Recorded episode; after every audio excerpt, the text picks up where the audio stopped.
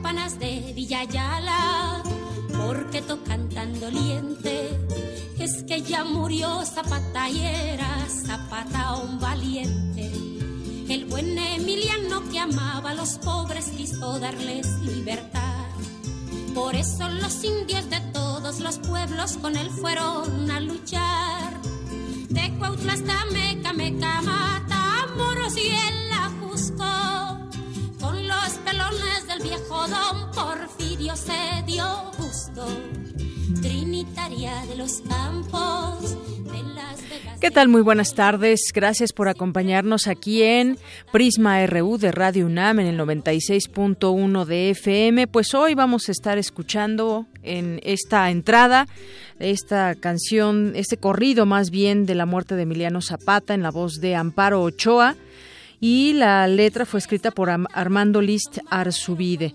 Y bueno, a ver si nos da tiempo, ojalá podamos terminar con otra más de estas canciones de la revolución. Justamente hoy que haremos una reflexión sobre pues ya los 106 años 106 años del aniversario del inicio de la Revolución Mexicana. Platicaremos aquí más adelante sobre el tema a reflexión y se lo preguntamos también a usted qué nos ha dejado la revolución en todos estos años. Será un buen tema de, conversación.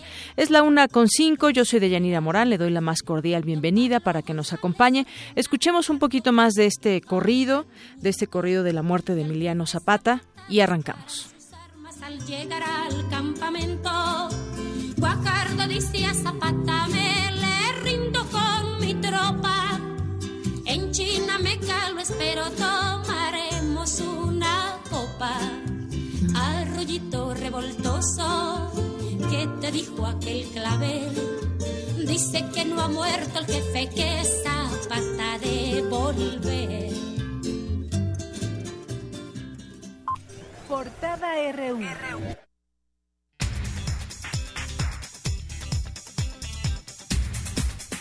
Y como todos los días arrancamos con nuestra portada universitaria, el rector de la UNAM, Enrique Graue, se manifestó a favor de que personas del mismo sexo puedan contraer matrimonio. A continuación, mi compañero Antonio Quijano nos tiene un adelanto de esta información. Buenas tardes, Deyanira, te hablo auditorio de Prisma RU. El rector Enrique Graue se pronunció por legislar en favor de los matrimonios igualitarios, ya que dijo que esto nos hará una mejor nación. En unos momentos más información. La Universidad Nacional de Rosario, Argentina, otorgó a Alejandro Tomasini, académico del Instituto de Investigaciones Filosóficas de la UNAM, el doctorado honoris causa en reconocimiento a sus 30 años de trabajo en el área de la filosofía en Latinoamérica. Yo he estado cooperando a lo largo de muchos años con universidades argentinas y en especial con la de Rosario, dando conferencias, cursillos, año tras año a lo largo de 10, 12 años. Y coincidió además con la aparición de un nuevo libro mío. Estén conscientes de ello o no, los científicos en su trabajo eh, hacen una multitud de presuposiciones filosóficas muchas de las cuales son cuestionables. Entonces desarrollan su trabajo científico sobre bases filosóficas equivocadas. Entonces eh, el resultado de eso es incomprensión en su trabajo, incomprensión en sus resultados y aunque el trabajo empírico sigue, a final de cuentas generan muchas confusiones al respecto. Para controlar las variables que afectan la fisiología y en consecuencia la productividad de los cultivos en invernadero, un grupo de expertos de la UNAM desarrolla un sistema en el que se implementan algoritmos basados en inteligencia artificial.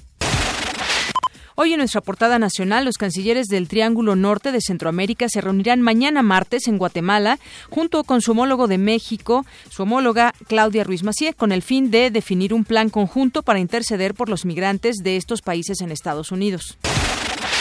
El secretario de Marina, Vidal Francisco Soberón, pidió crear un marco legal que regule el actuar de las Fuerzas Armadas en funciones de seguridad pública. Es necesario que los tres poderes de la Unión, los partidos políticos y la sociedad en su conjunto, sumemos esfuerzos en todos los ámbitos para terminar con todo aquello que nos está dañando como nación. Esa es la única forma de evitar más víctimas. Pero fue un fin de semana violento que se vivió en el estado de Guerrero con un saldo de más de 20 homicidios. Algunos varían entre señalar que fueron 24 o 26. Entre los casos a destacar se encuentran el hallazgo de ocho cuerpos decapitados en un libramiento de Tixtla, así como el asesinato de dos elementos de la Marina que se encontraban en Diafranco. Un grupo armado irrumpió en un restaurante en el municipio de Fresnillo y disparó contra cinco mujeres, de las cuales cuatro murieron al instante. En las últimas horas fueron asesinadas cuatro personas en dos hechos diferentes en Ecatepec, Estado de México, dos en la colonia Chamizal y otros dos en la colonia Veleta.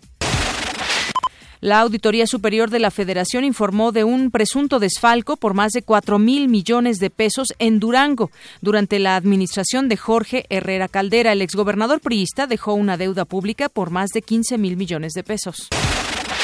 La declaración patrimonial presentada por el gobernador con licencia de Veracruz, Javier Duarte, no fue auditada por la Contraloría Estatal. Habla el Contralor de la entidad, Ricardo García. Esta Contraloría General denunció ante la Fiscalía General del Estado la falsa certificación de obras por 1.063 millones de pesos, obras materiales que no existen, pero que sí fueron cobradas por el gobierno del Estado a Banobras. Guillermo Padres Dañino, hijo del exgobernador de Sonora, fue detenido sin que hubiera una orden de aprehensión en su contra. Esto lo denunció su madre, Ivette Dañino. Cada año mueren alrededor de 1.3 millones de personas a nivel mundial por accidentes de tránsito. Mi compañera Cindy Pérez nos tiene un avance de esta información. Buenas tardes, Deyanira y auditorio de Prisma RU. Durante el 2014, en nuestro país se registraron más de 378 mil accidentes de tránsito terrestre en las zonas urbanas. Los detalles más adelante. En nuestra portada de Economía y Finanzas, debido a la apreciación del dólar, 70% de los productos, de eh, apreciación del dólar, 70% de los productos electrónicos que se ofertan durante el Buen Fin 2016 resultan más caros que en la edición del año pasado. Esto de acuerdo con un seguimiento realizado por la Profeco. Por quinta semana consecutiva, el riesgo país de México cerró al alza el pasado viernes al ubicarse en 259 puntos base, es decir, nueve unidades más que el nivel observado hace siete días. Las remesas que envían nuestros conacionales desde Estados Unidos se verían afectadas por el incremento en las deportaciones anunciadas por el gobierno entrante de Estados Unidos. Mi compañero Isaí Morales con un adelanto de la información. ¿Qué tal, Deyanira? Buenas tardes. De cumplir la promesa de expulsar a 11.3 millones de indocumentados, el presidente electo de Estados Unidos, Donald Trump, afectaría en primera instancia a la economía de su país, al reducir de manera inmediata hasta 2.6% del Producto Interno Bruto. Más adelante los detalles. Hoy en nuestra portada internacional, la popularidad del presidente electo de Estados Unidos, Donald Trump, creció 9% desde las elecciones del 8 de noviembre, según un sondeo del diario político. Un atentado suicida reivindicado por el grupo Estado Islámico dejó al menos 27 muertos y decenas de heridos este lunes en una mezquita chiita de Kabul durante la celebración del importante rito religioso que marca los 40 días después de la Ashura.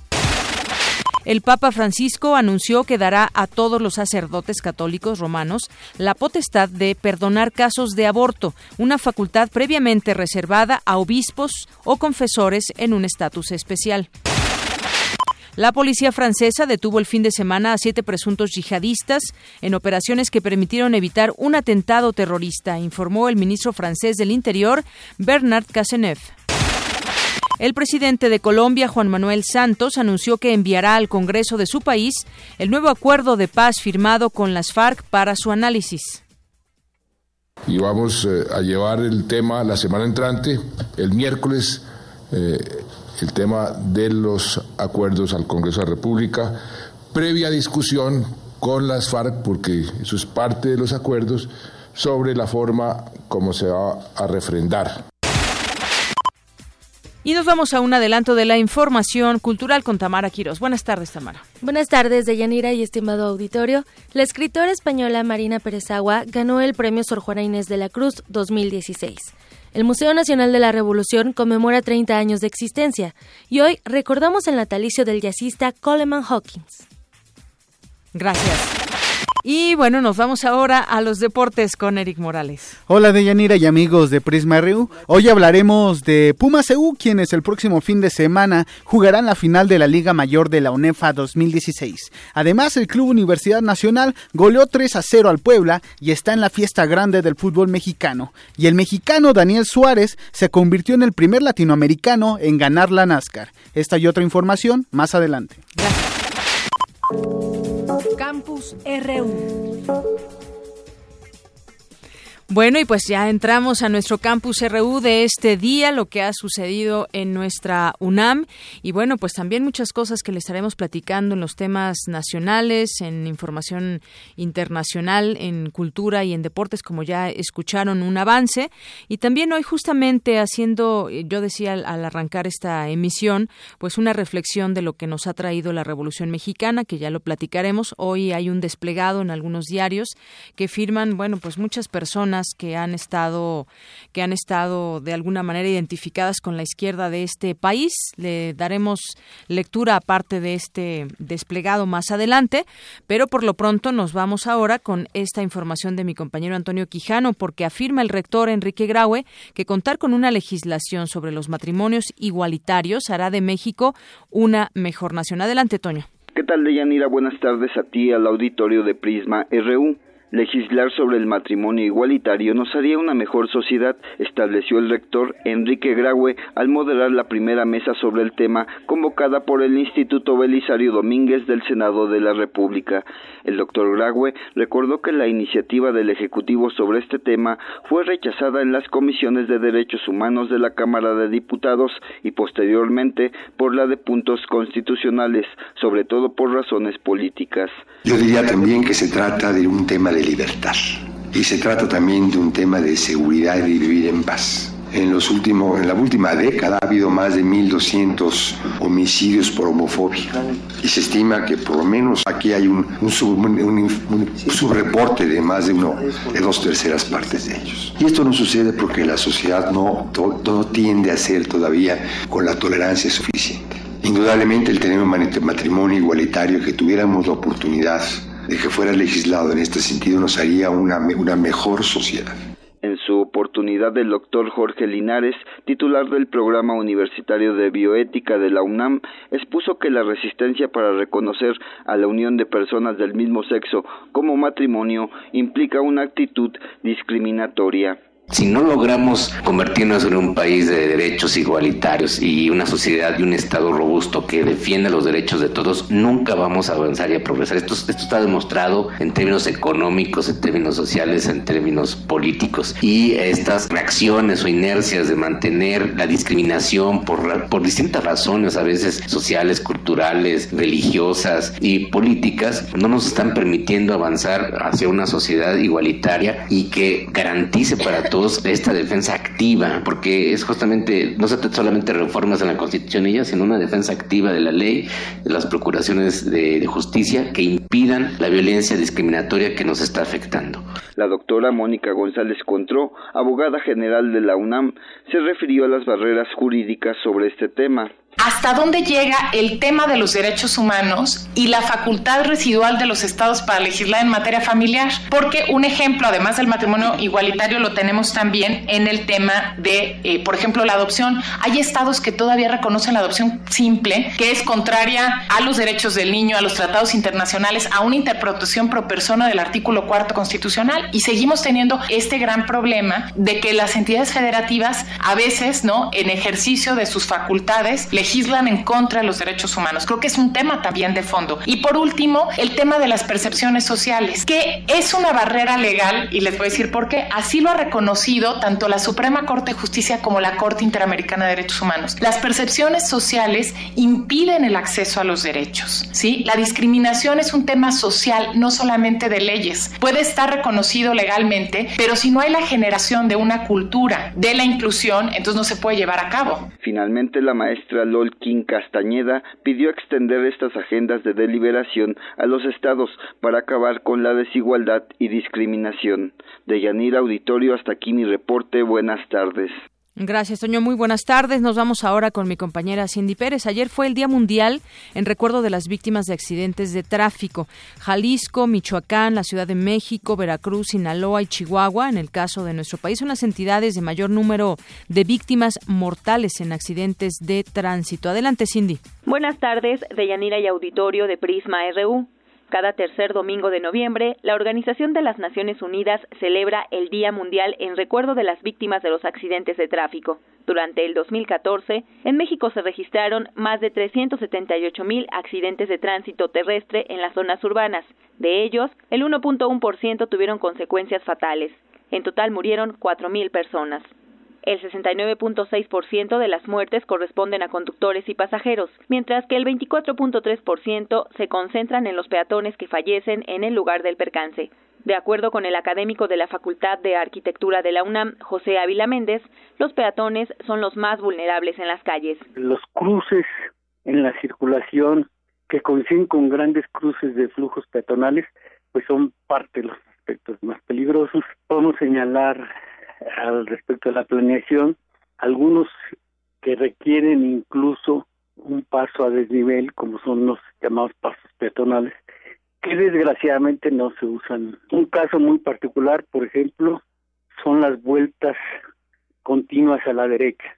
Tienen ventajas para mitigar el, el tráfico, pero tienen desventajas en cuanto al riesgo. Jalisco, Michoacán, la Ciudad de México, Veracruz, Sinaloa y Chihuahua son las entidades de mayor número de víctimas mortales en accidentes de tránsito. El experto universitario dijo que la seguridad y movilidad tienen una relación directa con el diseño de las banquetas. Por ejemplo, eh, una ciudad moderna, muy bien diseñada como es Manhattan, en Nueva York, Estados Unidos, el promedio de las calles principales tiene banquetas de 8 metros de ancho. Aquí a veces no llegamos al metro de ancho. ¿Qué se podría hacer? Pues yo creo que algo importante es que en la necesidad de reciclar y redensificar la zona central de la ciudad, que es la más afectada por este tipo de contradicciones, se promueva la ampliación de banquetas y la creación de espacio público. Cada año, los accidentes de tránsito causan la muerte de aproximadamente 1.24 millones de personas en todo el mundo. Hasta aquí el reporte. Muy buenas tardes. muchas gracias, Cindy. Y bueno, ya está aquí con nosotros y le agradezco mucho que ahorita vamos a platicar justamente con Javier Laguna Calderón. Él es director de la Escuela de Extensión de la UNAM en Chicago, allá en Illinois y bienvenido, antes que otra cosa. Muchas gracias, buenos días y a todos los que nos escuchan, pues buenas tardes a todos. Claro que sí. Bueno, pues platicar sobre pues muchas cosas que hay allá en Chicago por parte de la UNAM, qué es lo que puede encontrar sobre todo la comunidad estudiantil. Yo estaba leyendo, hay programas académicos, hay distintos eh, convenios, hay educación a distancia. Eh, quien no lo sabía, quien nos está escuchando de la comunidad universitaria y público en general, pues justamente platicaremos con, eh, con Javier Laguna sobre este tema. Pues cuéntanos un poco. Muchas, muchas gracias. Un resumen muy breve. Esto todo cae dentro del marco de, la, de, los, de, las estrategias de internacionalización de nuestra universidad. No es cosa nueva, hay que recordar que desde 1954 la UNAM abrió su primera sede en el extranjero, que fue en la ciudad de San Antonio, Texas. Y desde ahí se ha visto la importancia de tener presencia en el mundo universitario internacional para beneficio de nuestra universidad. Esto que acabo de decir toma una mayor relevancia en, este, las últimas décadas, ya que los fenómenos de globalización, pues por supuesto que han hecho, hecho paso interno dentro de las universidades y no se ve una universidad actual que no tenga convenios, relaciones e intercambios internacionales para que nuestros egresados siempre sean mejores egresados en este mundo más globalizado. Así es. Bueno, sé que una de las misiones de UNAM Chicago es que se difunda la lengua española y la cultura mexicana. Esto, esto data, ahora sí me pongo la parte histórica, desde 1929. En la época de Vasconcelos, la universidad recién salida de, de nuestra guerra, revolución y guerra civil, abrió lo que se llamaba la, escuela de verano en 1921, perdón. Era con el fin de que todos aquellos extranjeros interesados en nuestro país para ver en qué terminó la, la, la, la, pachanga de, la revolución, pues ver qué, de qué se trataba. Entonces venían con el interés de conocer la historia, la cultura y la lengua española. Eso dio pauta que eventualmente se creara el Centro de Enseñanza para Extranjeros, el CEPE, del cual dependemos indirectamente todas las sedes que estamos fuera de México. Y efectivamente nuestra misión inicial tal vez ya no es la principal, pero sí la inicial que todos compartimos, es la enseñanza del español y la promoción de la cultura y la historia de México. Así es, y, bueno, también obviamente el intercambio académico con las universidades de estos sitios de medio oeste de Estados Unidos. Por ejemplo, si hay estudiantes que en ese momento nos estén sintonizando, eh, ¿qué les podemos decir con respecto a qué pueden ir a hacer allá en UNAM Chicago? Pueden ir a estudiar también eh, inglés y estar en concordancia con, con pues con estos programas que tiene la propia. Sí, efectivamente, los programas son muy variados, pero una vertiente muy importante, por supuesto, está dirigida y dedicada a nuestra propia comunidad estudiantil y académica. En esencia tenemos un programa, programas muy, muy exitosos de enseñanza de inglés, tanto programas intensivos de verano o de invierno, que valga la pena decirles que si alguien quiere ir en invierno a Chicago, es bienvenido, pero que, que vaya bien abrigado. Bien abrigado y como digo en broma, con unos calzones eléctricos, porque es la única manera de, poder estar allá sobrevivir. Pero en fin, tenemos estos programas, pero también hemos impulsado, y Chicago ha sido creador de los programas de visitas profesionales. Esto quiere decir que grupos de estudiantes de las facultades de Derecho, Medicina, eh, Psicología, etcétera, van allá a hacer estancias de tres semanas a reforzar su inglés, pero a conocer las modalidades de la práctica profesional que ellos representan. Entonces a los abogados los llevamos a las cortes, ven los juicios orales, hablan con los jueces, a los médicos los llevamos a los diferentes servicios de atención médica, entran a las sesiones clínicas y en fin, son estudiantes que al ver eso, cuando regresan, definitivamente tienen una percepción diferente y regresan pensando diferente. Este es un programa que está abierto en nuestro sitio este, en Internet, simplemente poner UNAM Chicago en Internet los lleva a nuestro sitio y ahí se ve la apertura a todos estos programas. ¿Y, hay becas, por ejemplo, para que vayan los Sí, por supuesto. Todos los estudiantes de la UNAM de entrada tienen un 20% de, de, de, de descuento, descuento sí, en el precio inicial. Precios que finalmente no son con ninguna intención más que facilitar que ellos nos acompañen. Además de ello, facilitamos el hospedaje, ubicándolos en lugares que tienen un costo, pero que no son nada distante, algo que puedan este, ellos que este, eh, pagar ya que la ciudad es cara, pero tenemos muy buenos convenios con residencias para estudiantes y hacen de experiencia muy interesante. ah, pues ahí está la oportunidad. Y bueno, la UNAM Chicago además ofrece el diplomado de formación de profesores de español como lengua extranjera y esto apoya la formación de, educadores porque además te dan una certificación mundial. Sí, es un certificado, es una, es una especialización que ofrece el Centro de Enseñanza para, Extranjeros en la modalidad a distancia y nosotros lo, lo facilitamos para su, su enrollamiento. Pero en esta parte quiero regresarme un paso atrás y comentarles que mucho de nuestro éxito del trabajo que hemos realizado ha sido con los convenios que tenemos de, de, colaboración con las escuelas públicas de toda la ciudad de Chicago, donde ellos nos mandan a sus maestros de español para actualizarlos y reforzar las prácticas de enseñanza hacia la comunidad este, americana a la que ellos se dedican. Entonces son maestros de las escuelas públicas, pero se actualizan con nosotros. Entonces estamos ya capacitando a los, a los capacitadores, digamos. Bueno, pues de entrada estaría muy bien que, como, como usted dice, pongan en cualquier buscador UNAM Chicago y, se den cuenta toda esta posibilidad que tienen los estudiantes. Que nos contacten y tenemos todo el, mecanismo para facilitar, informar y acercarlos y que, que no dejen de, de estar con nosotros.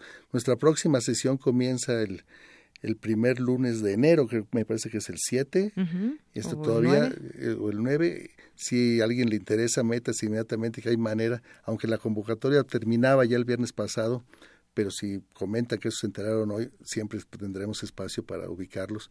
Si es que ya tienen todo listo, por supuesto, ya es una decisión. Sí, porque además, bueno, viajar y a una sede de la UNAM, pues qué mejor, ¿no? Exactamente, y este y dentro de este marco, pues también ser partícipes de alguna preocupación y preocupación que tenemos todos nosotros y el papel de nuestra universidad, sobre todo en estos tiempos en Estados Unidos. Vamos a estar muy atentos a cómo se desenvuelven las cosas. Pero como siempre he dicho aquí y allá, las universidades tenemos la obligación, con las otras universidades, que es el mundo académico, enterado e informado, de seguir aclarando y con información despejar las dudas y reducir la ignorancia que existe en, muchos lados. Ignorancia que da pauta a estas cuestiones de, racismo eventualmente. Entonces tenemos un papel de hacer doble esfuerzo para seguir trabajando. Así es, acudirnos a este tema, Trump, también un poco. Bueno, sí, pero sí, no, no hablar de él, pero, pero, pero demostrarle a la gente que, que, que México es un mundo que no tiene nada que ver con lo que esta persona este, pretende eh, informar a los demás, sino con hechos, demostrarlo en todos los ámbitos. Exactamente. Y bueno, además de otras cosas como el tema de la educación a distancia, ya con la tecnología con que se encuentra en nuestros días, pues la UNAM también puede ofrecer este tema de, de, la educación a distancia. Hay también diplomados, hay eh, conferencias de las distintas escuelas, facultades, se puede hacer además en sistema de videoconferencias, en línea. Es, es, es, todo no, es infinito entre, en grandes partes.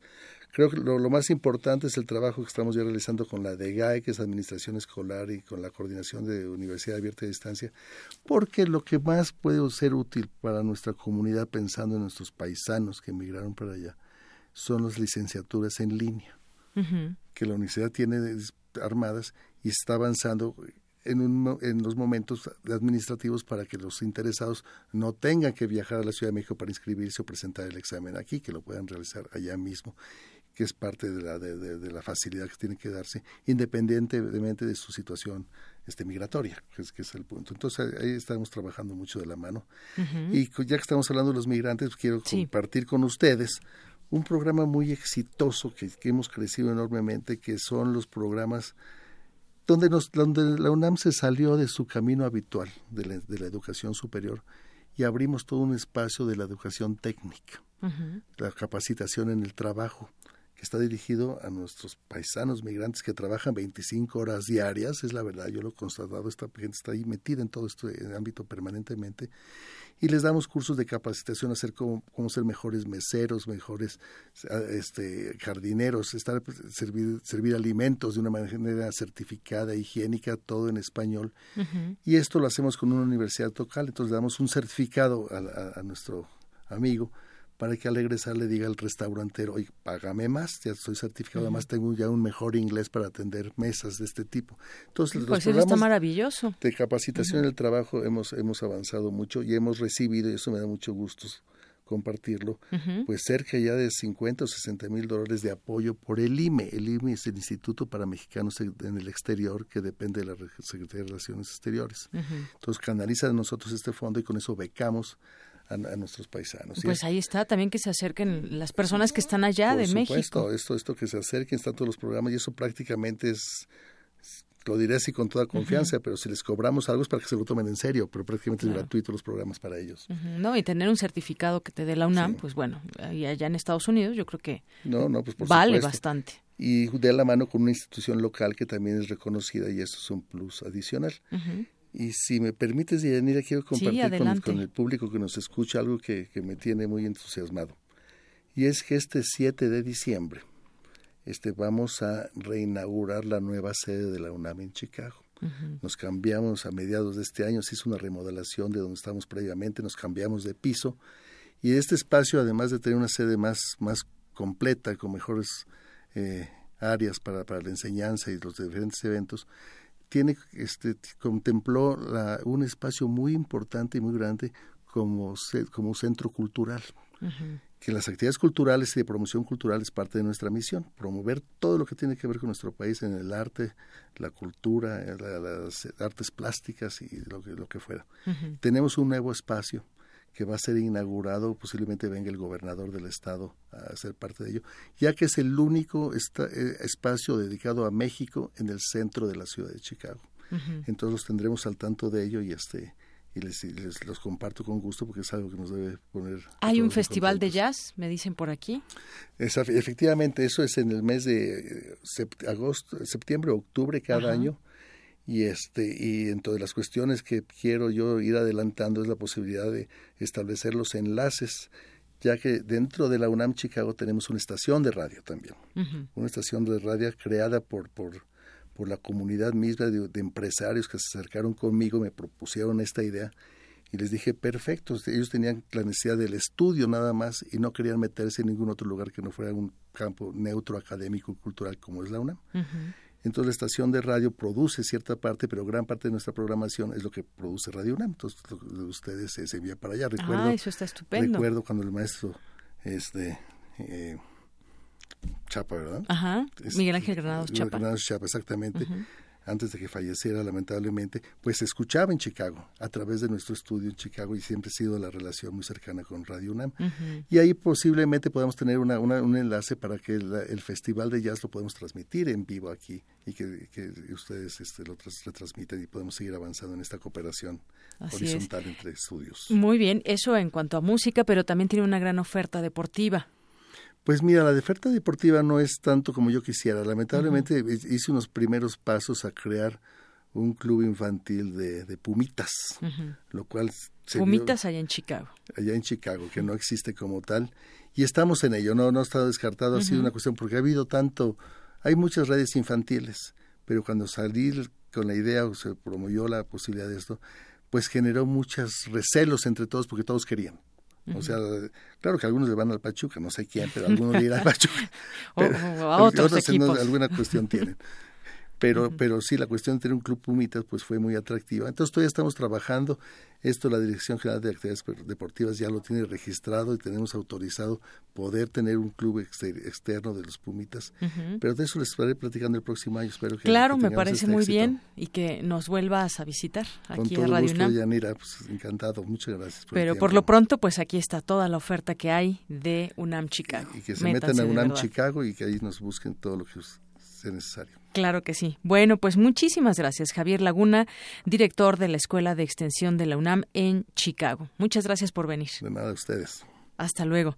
Y bueno, pues nos vamos con la siguiente información de mi compañero Antonio Quijano, porque Radio UNAM ganó los tres primeros lugares de la Bienal Internacional de Radio en la categoría de Arte y Cultura. Mi compañero Antonio Quijano nos tiene esta información. Buenas tardes, Deyanira, te auditorio de Prisma RU. Radio ganó los tres primeros lugares en la categoría de Arte y Cultura de la decimoprimera Bienal Internacional de Radio, un certamen en el que participaron más de 400 trabajos. Nuestro compañero productor Alfaxat Soriano Ortiz obtuvo el primer lugar con el trabajo El silencio de la ausencia y el segundo lugar con la producción titulada Resiliente Rosa Parks, con la idea original de María Teresa Juárez. Jovita Aguilar Díaz, promotora cultural, dio a conocer los resultados durante la ceremonia realizada en Zacatecas. El primer lugar por arte y cultura nuevamente se lo lleva México y es por el silencio de la ausencia Arfaxad Soriano Ortiz. El trabajo es precisamente segundo lugar para Rosa Parks o aquellas breves acciones que cambian al mundo resiliente de María Teresa Juárez.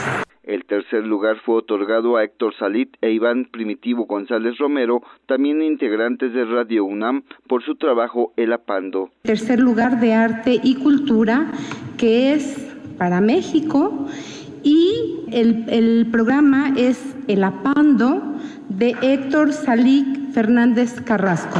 Por su parte, Antonio Tenorio Muñoz Cota, director de Radio Educación, anunció que en breve se pondrá en marcha una programación especial para apoyar a la comunidad mexicana en Estados Unidos ante la llegada de Donald Trump a la Casa Blanca. Es para Radio Educación un honor anunciar que al lado del sistema zacatecano de radio y televisión, que guiados por su iniciativa y acompañados del sistema chiapaneco de radio, televisión y cinematografía, y estoy seguro de muchos sistemas más. Y con el concurso de las emisoras con las que en Estados Unidos hemos venido trabajando desde hace algún tiempo, nos dispondremos a preparar con la mayor celeridad posible una programación especial urgente que refrende nuestra convicción y nuestra obligación de estar codo con codo con nuestros hermanos mexicanos que viven en Estados Unidos de Yanira Auditorio las actividades de esta bienal se extenderán por distintas partes del país hasta octubre del 2017.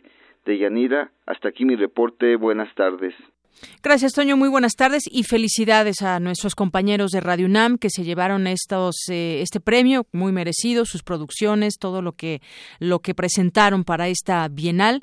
Muchas felicidades por parte de todo el equipo de Prisma RU. Y bueno, pues nos vamos ahora a la siguiente información que nos tiene eh, mi compañero Jorge Díaz. El derrame de petróleo en los mares del mundo provoca daños severos a la flora y fauna y en ocasiones la extinción de algunas especies. Opinan investigadores del Instituto de Ciencias del Mar y Limnología de la UNAM. Adelante, Jorge.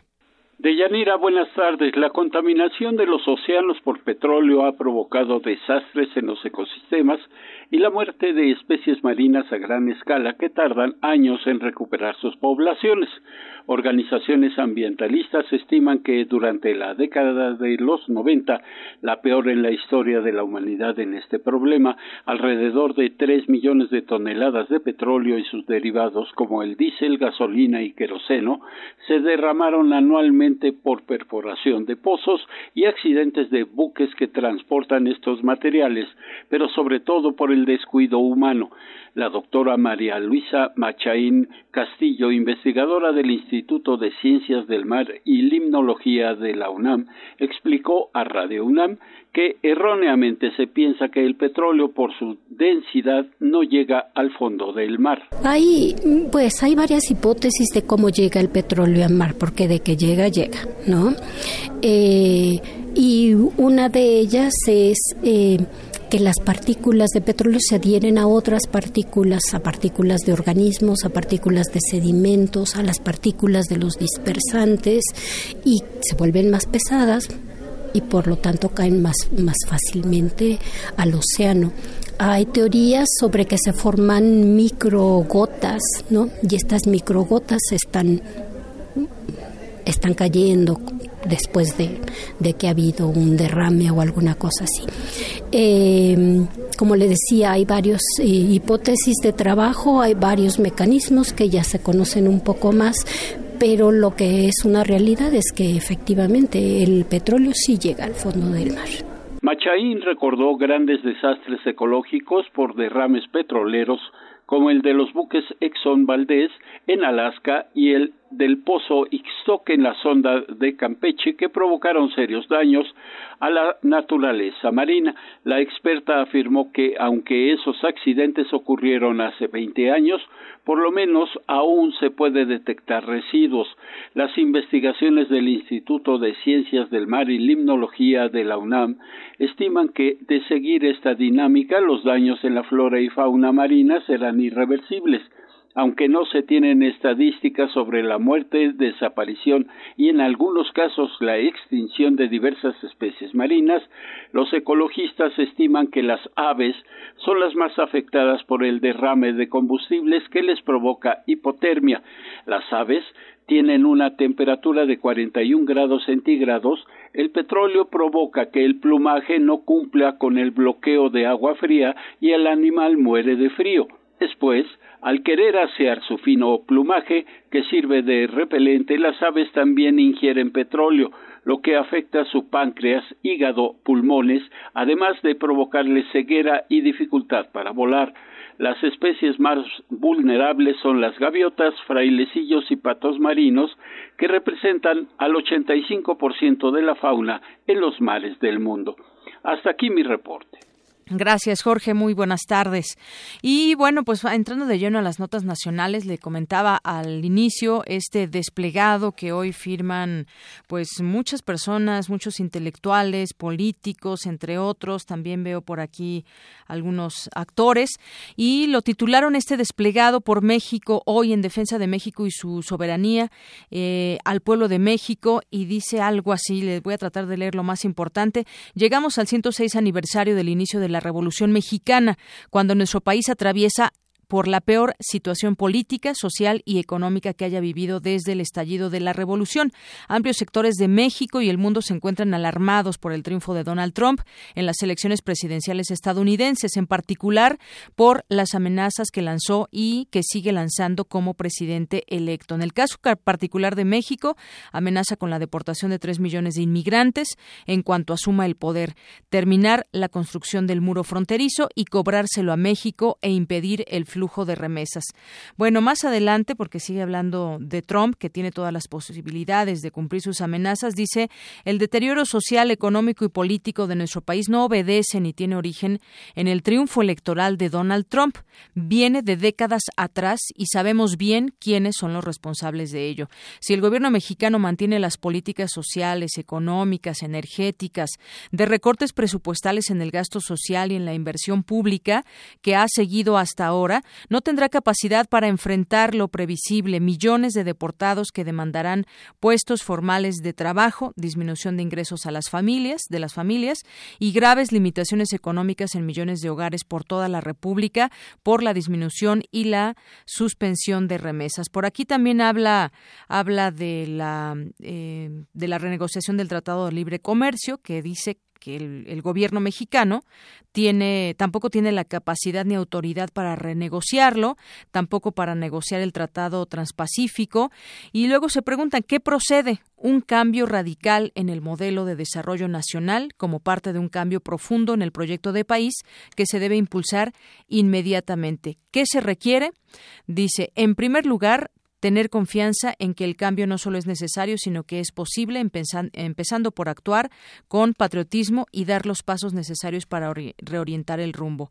El momento exige, y dan aquí una serie de puntos, entre ellos anteponer el interés nacional y dejar de lado los intereses personales y de grupo, una nueva política de industrialización, erradicación de la corrupción y de la impunidad y con base en ello combatir eficazmente la delincuencia organizada. Entre otros puntos, vale la pena leerlo si a usted le interesa está publicado, en este caso se lo estoy leyendo de, del periódico La Jornada, y entre los firmantes están Cuauhtémoc Cárdenas, Concepción Calvillo de Nava, Miguel Concha, Clara Husidman, Ifigenia Martínez, Porfirio Muñoz Ledo, Alejandro Encinas, Javier Sicilia, Alejandro Vera, Eugenia León, Daniel Jiménez Cacho, Pedro Kumamoto, Eduardo Vázquez Martín, Alejandro Solalinde, Víctor Quintana, Félix Hernández Gamundi, Marco Rascón, Roberto Ivenschutz, Salvador Nava, Enrique Calderón Alzati, Elio Villaseñor, René Drucker Colín, eh, Carlos Cruz, Lolkin Castañeda, Carlos Heredia, Lázaro Cárdenas Batel, Alejandro Encinas Nájera, Víctor García Zapata, Cuauhtémoc Cárdenas Batel, Celeste Batel de Cárdenas, entre otros, Saúl Escobar, que también estuvo eh, o está en el PRD, Félix Salgado Macedonio, Froilán Manuel Rascón Barajas, Humberto Soberón, entre muchos otros. Si usted gusta puede pues leerlo, también está en línea para que lo puedan consultar este documento que hoy se publica como desplegado. Y bueno, es la 1.45 minutos. Nos vamos ahora con, eh, con me enlazo vía telefónica con Enrique Solana Sentíes, el expresidente de la Confederación Nacional de Cámaras Nacionales de Comercio, Servicios y Turismo con Canaco Servitur, porque todavía hasta hoy continúa el buen fin, el buen fin y hasta el momento pues nos dará un balance de lo que ha sido. ¿Qué tal? Muy buenas tardes y bienvenido a este espacio. ¿Cómo le va, Deyanira? Muy buenas tardes. ¿Cómo está? Muy bien, muchas gracias. Pues cuéntenos un poco acerca del balance que nos puede dar hasta este momento del buen fin. Sí, mire, el, balance es muy positivo. En, primer lugar, eh, tenemos hasta este momento saldo totalmente blanco eh, de, del, buen fin. Solamente en Veracruz tuvimos en algunos momentos problemas por los bloqueos que se han generado en, en la ciudad de Veracruz por los problemas de pues eh, falta de pago de sueldos que ha habido y que médicos y este empleados del municipio, todo ha habido diferentes paros que han estado bloqueando e interfiriendo un poquito con el buen comportamiento del buen fin en Veracruz, pero al final se ha estabilizado y todo el fin de semana ya eh, se funcionó normalmente, sábado y domingo, y hoy también está fluyendo muy bien. Tenemos eh, una participación importante de compradores en el en el programa en todo el país. Tenemos reportes de las principales ciudades y muchas segundas y terceras ciudades de, de los estados. Y el buen fin ha sido positivo. Me parece que va a resultar es muy difícil darle un corte nacional cuando todavía no tenemos el corte de caja este, efectivo, pues con tarjetas de crédito que lo generan o débito que lo genera la Asociación Mexicana de Bancos, el tema de, de ANTAD, sus tiendas departamentales, que ellos tienen pues las corridas de sus cajas, que son datos ya muy precisos, pero nosotros sentimos que el evento inclusive está por encima de la expectativa que habíamos señalado aquí en Concanaco, entre 5 y 7% después de haber eh, vivido el fenómeno del, del advenimiento de Trump y el tema del dólar. Entonces lo habíamos recortado del 5 al 10 al 5 al 7. Pues creemos que se ha comportado muy bien. Hay algunas zonas que han estado un poquito eh, bajas, sobre todo, lamentablemente, y es obvio, son las zonas donde eh, pues se vivió la crisis con la gente, sí. la zona de Oaxaca, la zona de Tuxtla, de, de eh, eh Chiapas, la zona de Michoacán, eh, un poquito en Acapulco. Hemos tenido un poquito de, de menos de menos ventas, pero inclusive en Acapulco nos reportan un incremento en la ocupación en hoteles. Creo que el resultado ha sido muy positivo. Hemos visto en la frontera, en prácticamente toda la frontera, desde eh, Mexicali, Tijuana hasta Matamoros, que han estado cruzando coches de, Estados Unidos para pasar a comprar productos a, las tiendas mexicanas. Y lo mismo en el sur, en Tapachula, en Chetumal, también ha habido colas de autos cruzando para comprar productos mexicanos. Entonces, eh, me da mucho gusto, ha habido muy pocas denuncias, hace un rato hablábamos de 284 sí, es el conteo que lleva Profeco hasta el momento. Y muy pocos conflictos hasta el momento, casi todas se habían resuelto en base a, conciliación. Entonces ha sido, me parece una fiesta muy, muy buena. Eh, creo que ya es un evento que está muy consolidado a nivel nacional, que se sabe para qué es, no es, son compras eh, compulsivas, compras eh, multitudinarias para comprar lo que encuentre uno, sino eh, el comprador siempre va con mucho cuidado, va muy reflexivo, sabe lo que va a comprar. Empresas compran sus regalos de fin de año, eh, muchas familias también lo hacen. Hay muchos, muchos que aprovechan este momento para aprovecharlo en beneficio de ellos. Y nuestras tiendas también se benefician porque desplazan sus productos se hacen de, capital, de capital de trabajo, que lo vuelven a invertir para sus compras de fin de año. Entonces ha sido un resultado muy positivo. Un resultado positivo. Le puedo decir que han participado mercados inclusive, eh, con descuentos, eh, este, las centrales de abasto, eh, cada vez se extiende más. se, van sumando, digamos, lugares y más y más y más giros. Entonces, pues nos da muchísimo gusto. Hemos nosotros organizado en todo el país expos del Buen Fin, en, Mazatlán una preciosa, en, en, otras ciudades, Guamúchil, eh, Mochis, en, Nuevo Laredo, eh, organizamos una verbena popular en Costa Rica que estuvo muy bonita. Eh, cada día se van sumando presidentes municipales ligados con nuestras cámaras para hacer eventos y atraer también a los centros, a los compradores, para que también se beneficien nuestros pequeños comerciantes, los micro y pequeños empresarios, no solo las grandes tiendas y las grandes plazas. Bien, hay, hay un dato y, justamente usted tocaba ese tema de la ganancia del precio del dólar frente al peso y, y hacía un conteo o un seguimiento la Profeco y decía que muchos de los, el 70% de los productos electrónicos que se ofertaron o que se están ofertando durante el Buen Fin resultaron más caros que la edición del año pasado. Tiene que ver obviamente este tema del peso con el dólar. Sí, eso es, eso es un hecho. Nosotros, de manera eh, inclusive eh, personal, compramos nuestros regalos de fin de año de la Concanaco y por supuesto que tenemos que incrementar nuestro presupuesto porque si hay una, un diferencial de, de precios del año pasado contra el, este año, pero sí están por abajo de los precios que estaban en, en este, ofertados, digamos. Eh, sí, que estaban vendiéndose hasta, hasta hace unos días. Eh, lamentablemente ha sido un impacto muy importante eh, la depreciación del, del dólar, este, la depreciación del peso ante el dólar, y sí ha, afectado a productos que tienen eh, insumos en, en, dólares. Pero sí hay descuentos muy interesantes que hemos logrado. Lo que nosotros hicimos un poquito fue reducir si eran pantallas de 60, pues ahora de 55 y, y eh, incrementar un poquito el presupuesto, o sea, este, de balancearlo, ¿no? Pero yo creo que sí ha sido una fiesta muy interesante y este toda la gente salió y lo disfrutó. Muy bien, bueno, pues le agradezco mucho este balance que nos hace de lo que ha sido hasta este momento el buen fin. Y bueno, sin dejar de, de, mencionar estos estos temas que comentábamos de después de las afectaciones que hay con la subida en el precio del sí, Eso, eso es un hecho que tendremos que ir eh, viendo que se vaya reflejando poco a poco en los precios el, el impacto de la devaluación del, del, del peso que ha sido muy importante. El año pasado para esta fecha sí ha sido muy, muy importante. Muy bien. mencionarlo, pero ha sido muy fuerte. Muy bien, pues Enrique Solana Sentíes, presidente de la Confederación Nacional de Cámaras Nacionales de Comercio, Servicios y Turismo, muchas gracias por estar con nosotros en Prisma RU de Radio 1. Estamos, estamos para servirle, de Yanira. Hasta luego. Muchísimo gusto, hasta luego. Gracias, buenas tardes. Una con 52 minutos. Arte y cultura.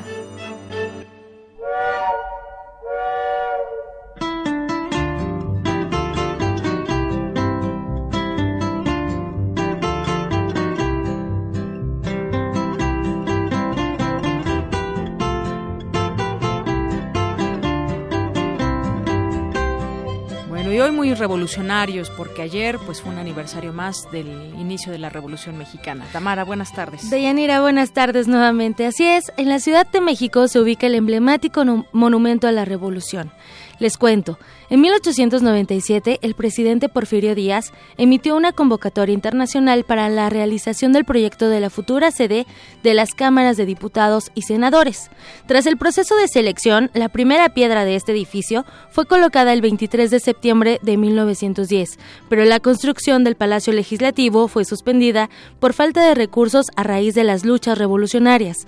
Una vez que terminó el movimiento social, el arquitecto mexicano Carlos Obregón Santacilia, hijo de María Santacilia y Juárez, nieta mayor del presidente Benito Juárez y egresado de la antigua Academia de San Carlos, propuso aprovechar parte de la estructura de la frustrada sede legislativa para erigir un monumento a la entonces recién terminada Revolución Mexicana.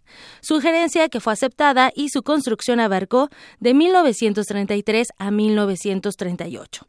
Este eh, monumento también se convirtió en mausoleo donde ahora descansan los restos de Francisco y Madero, Venustiano Carranza, Francisco Villa, Plutarco Elías Calles y Lázaro Cárdenas. En los sótanos del edificio se estableció a partir de 1986 un pequeño museo, que de manera sencilla y sugerente expone 50 años de la historia de México desde 1867, en que Benito Juárez reafirmó, reafirmó eh, reafirmó la soberanía nacional hasta el año 1917 en que se firma la nueva Constitución mexicana.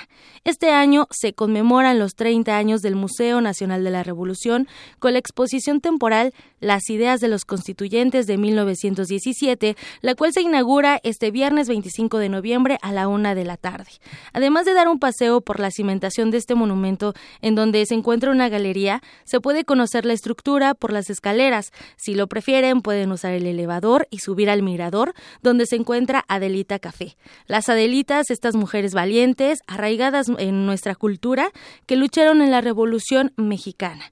El Monumento de la Revolución está abierto de lunes a jueves, de 12 a 8 de la noche, viernes y sábado de 12 a 22 horas y los domingos de 10 a 20 horas. El costo varía, el paseo completo, que es la cimentación, elevador panorámico y miradores, 110 pesos, la entrada solo al mirador cuesta 50 pesos.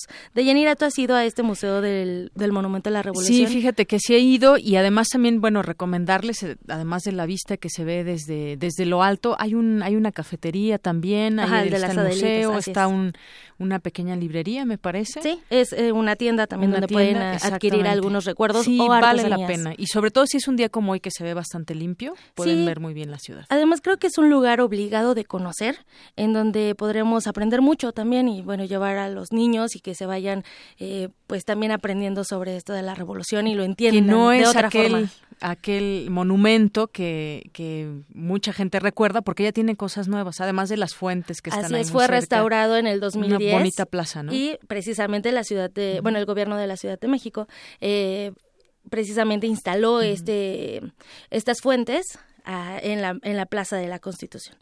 Así es. Y bueno, también eh, pues nos escuchamos al rato, tenemos una efeméride, los invito a que escuchen y nos escuchamos más tarde. Hasta el rato.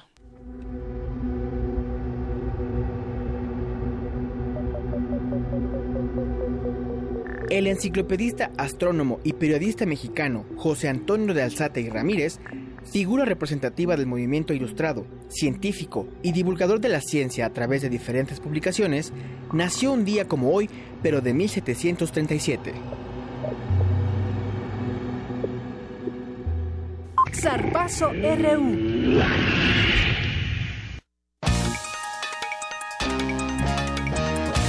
Bueno, fue un fin de semana también con muchos deportes y para eso está Eric Morales que nos platica y sobre todo pues la actuación de, los Pumas en americano y en soccer.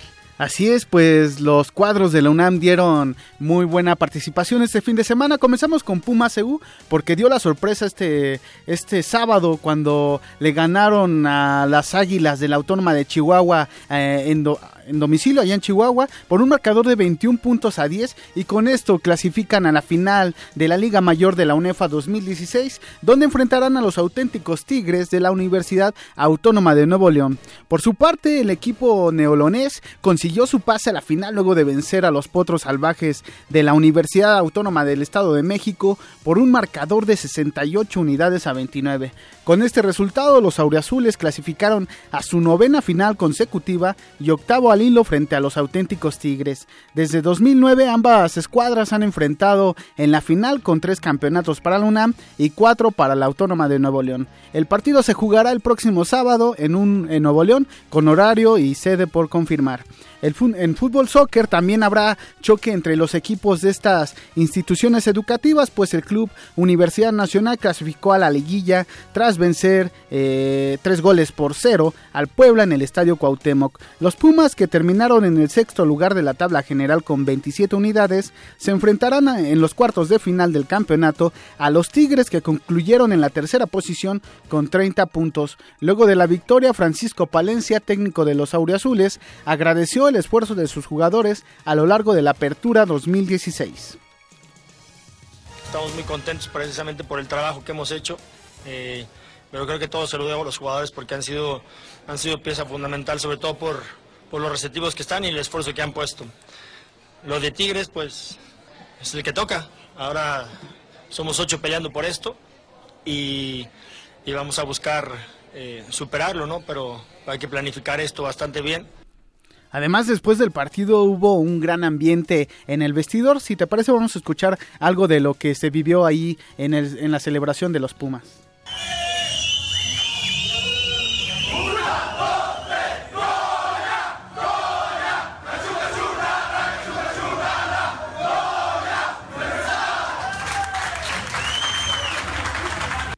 Ahí están los jugadores de la UNAM que en el primer campeonato, en el primer torneo donde Francisco Palencia es técnico de, de, los felinos, consiguen clasificar a la liguilla en el sexto lugar de la tabla general. Te cuento rápidamente que el partido de ida se llevará a cabo en el Estadio Olímpico Universitario en la Ciudad de México eh, el miércoles y el, el, de vuelta será el sábado en el Estadio Olímpico eh, de, de, Universitario, de, Ajá. perdón, en el Estadio Universitario de Nuevo León.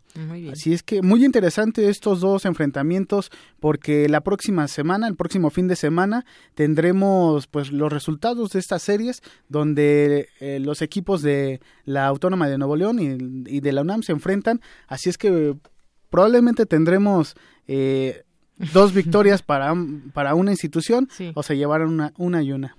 Muy bien, bueno, pues esperemos que les vaya muy bien. Y rápidamente te comento que eh, en, en, más cuartos de final, Tijuana va contra León, Pachuca contra Necaxa y Chivas contra América. Chivas buscará seguir arruinando el centenario del América y América tratará de tomar venganza por la final de la Copa MX que fue para, para las Chivas. Muy bien, bueno. Y bueno, más información en una hora. Claro que sí, Eric, muchas gracias. Bueno, no precisamente es nuestra portada, es nuestro resumen, porque ya son las dos y ya llegamos a la primera hora de Prisma RU. Adelante, Ruth Salazar, buenas tardes. Hola, Deyanira, buenas tardes. A ti y a nuestro auditorio, este es el resumen. En entrevista con Prisma RU, Javier Laguna Calderón, director de la Escuela de Extensión de la UNAM en Chicago, habló sobre las actividades que se de desarrollan en dicha institución académica, incluida la capacitación técnica para migrantes mexicanos en Estados Unidos. En esencia tenemos un programa, programas muy, muy exitosos de enseñanza de inglés tanto programas intensivos de verano o de invierno, pero también hemos impulsado y Chicago ha sido creador de los programas de visitas profesionales. Esto quiere decir que grupos de estudiantes de las facultades de Derecho, Medicina, eh, Psicología, etcétera, van allá a hacer estancias de tres semanas a reforzar su inglés, pero a conocer las modalidades de la práctica profesional que ellos representan. En otro tema, Enrique Solana Sentíes, presidente de la Confederación Nacional de Cámaras Nacionales de Comercio, Servicios y Turismo, dijo que durante el buen fin se presentó un saldo blanco. El balance es muy positivo. En, primer lugar, tenemos hasta este momento saldo totalmente blanco eh, del, buen fin. Tenemos eh, una participación eh, importante de, de compradores en el en el programa en todo el país. Tenemos reportes de las principales ciudades y, y el buen fin ha sido positivo. Me parece que va a resultar, pero nosotros sentimos que el evento inclusive está por encima de la expectativa que habíamos señalado aquí en Concanaco entre 5 y 7% después de haber eh, vivido el fenómeno del, del advenimiento de Trump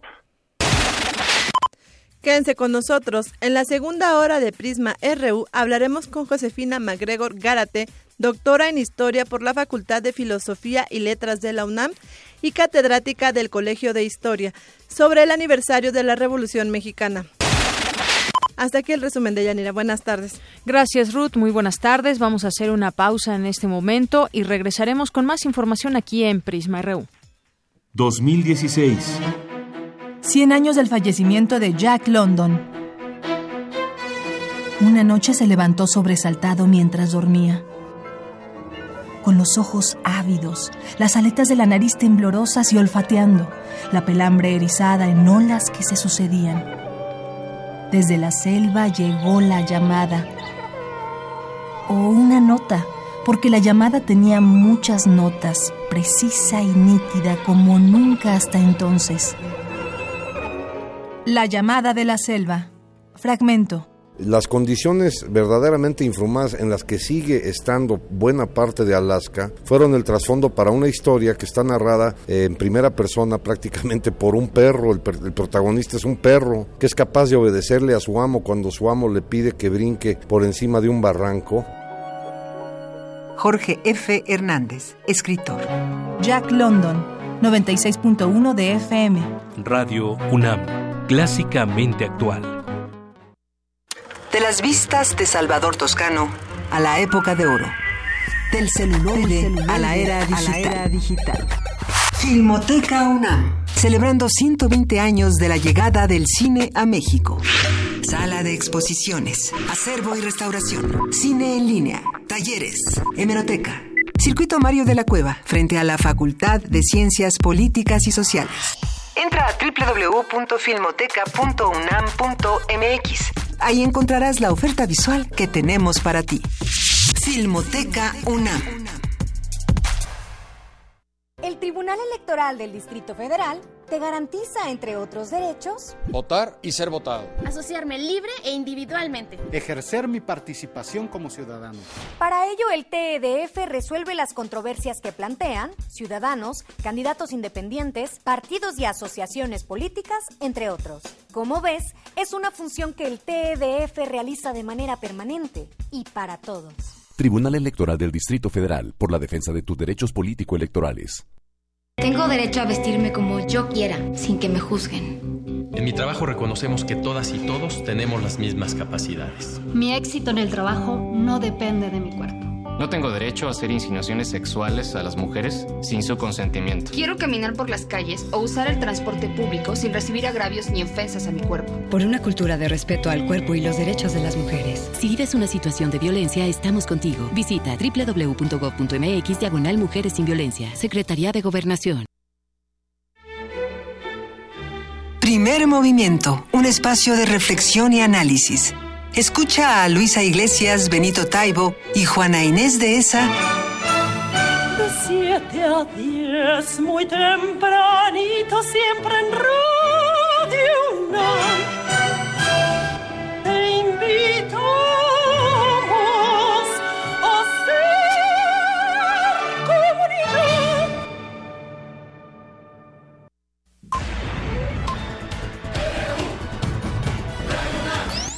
Prisma RU.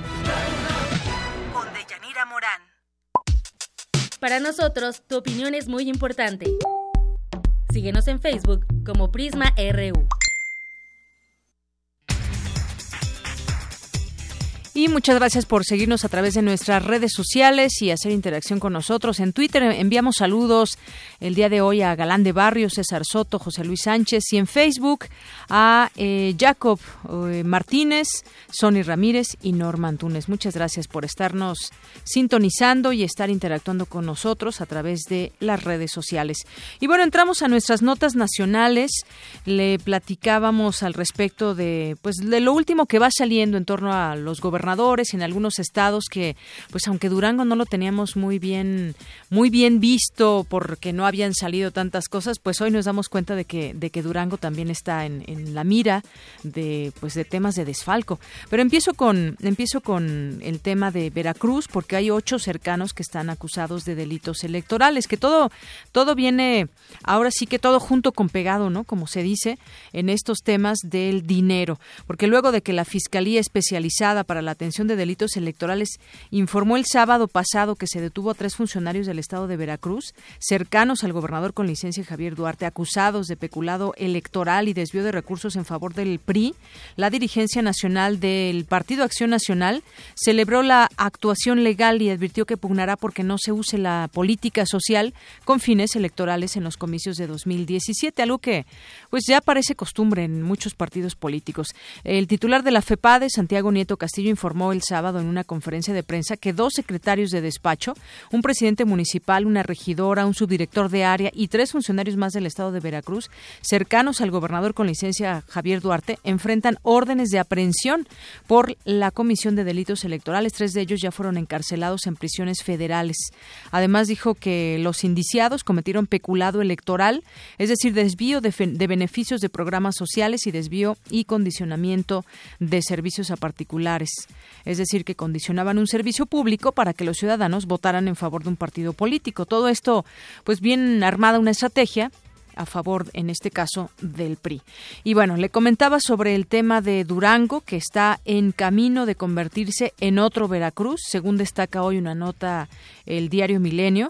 Dice, en otro Veracruz o en otro Quintana Roo o en otro Sonora, esto debido a las observaciones que no han sido solventadas de la Auditoría Superior de la Federación al interior del gobierno estatal por más de cuatro mil millones de pesos y por el monto de su deuda pública que supera ya los 15 mil millones de pesos.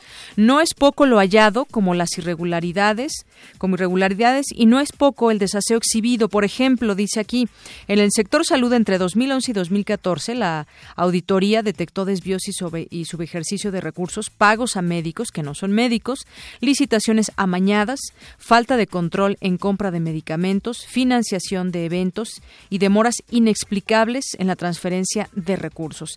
El gobierno no tuvo recato, dice. También afectó recursos destinados a seguridad en un estado que suele padecer los efectos nocivos del crimen organizado. En 2014 ya se había detectado un daño y perjuicio a la hacienda pública federal por un monto de 7.498.000 pesos más los rendimientos por 1.727.000 pesos.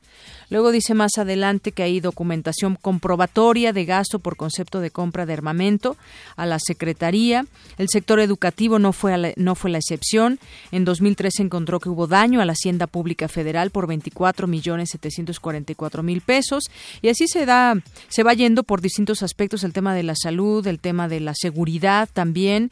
Dice hay que sumar las irregularidades que detectó la nueva Contraloría, quien requirió a todos los secretarios del gabinete anterior, quienes anticipándose, fíjese, además se anticiparon a lo que podría suceder, se ampararon incluido el exmandatario. Cerca de 30 exfuncionarios solicitaron protección legal ante el segundo distrito del vigésimo quinto circuito judicial. Y bueno, otro ejemplo por si faltara alguno, la auditoría encontró irregularidades, desvíos y subejercicios por más de 500 millones de pesos, tan solo en el rubro de salud. Y hay otras 15 auditorías que están en curso para eh, verificar, checar y en todo caso pedir toda la solventación del año 2015. Es decir, que en cuatro años al gobierno de Durango se le eh, practicaron 220 auditorías, los recursos federales recibidos. Y bueno, pues Vamos a ver qué más se conoce de Durango. Creo que ya es suficiente como para ir fincando responsabilidades. En el caso de Chihuahua, bueno, pues las autoridades de este estado ya integran varios expedientes en contra del exgobernador César Duarte por diversas irregularidades cometidas durante su administración. Esto lo dijo el actual mandatario Javier Corral. Las investigaciones están, se están haciendo de manera cuidadosa para evitar que por falta de pruebas el exgobernador pueda evadir las acusaciones. Hace unos días el fiscal general de la entidad detalló que la administración de César Duarte duplicó y en algunos casos triplicó inexplicablemente, así lo describen, los costos en los servicios de prácticamente toda la estructura gubernamental sobre la deuda estatal. Bueno, pues ¿qué le parece? Esto es lo que están haciendo. Eh, o se está descubriendo más bien y que ojalá que pues todo este dinero si no se regresa, por lo menos se finquen responsabilidades o en todo caso se ocupe para lo que debía de ocuparse porque se está viendo cada vez más difícil hacer este tipo de, de pues de cuadrar las las, eh, las cuentas.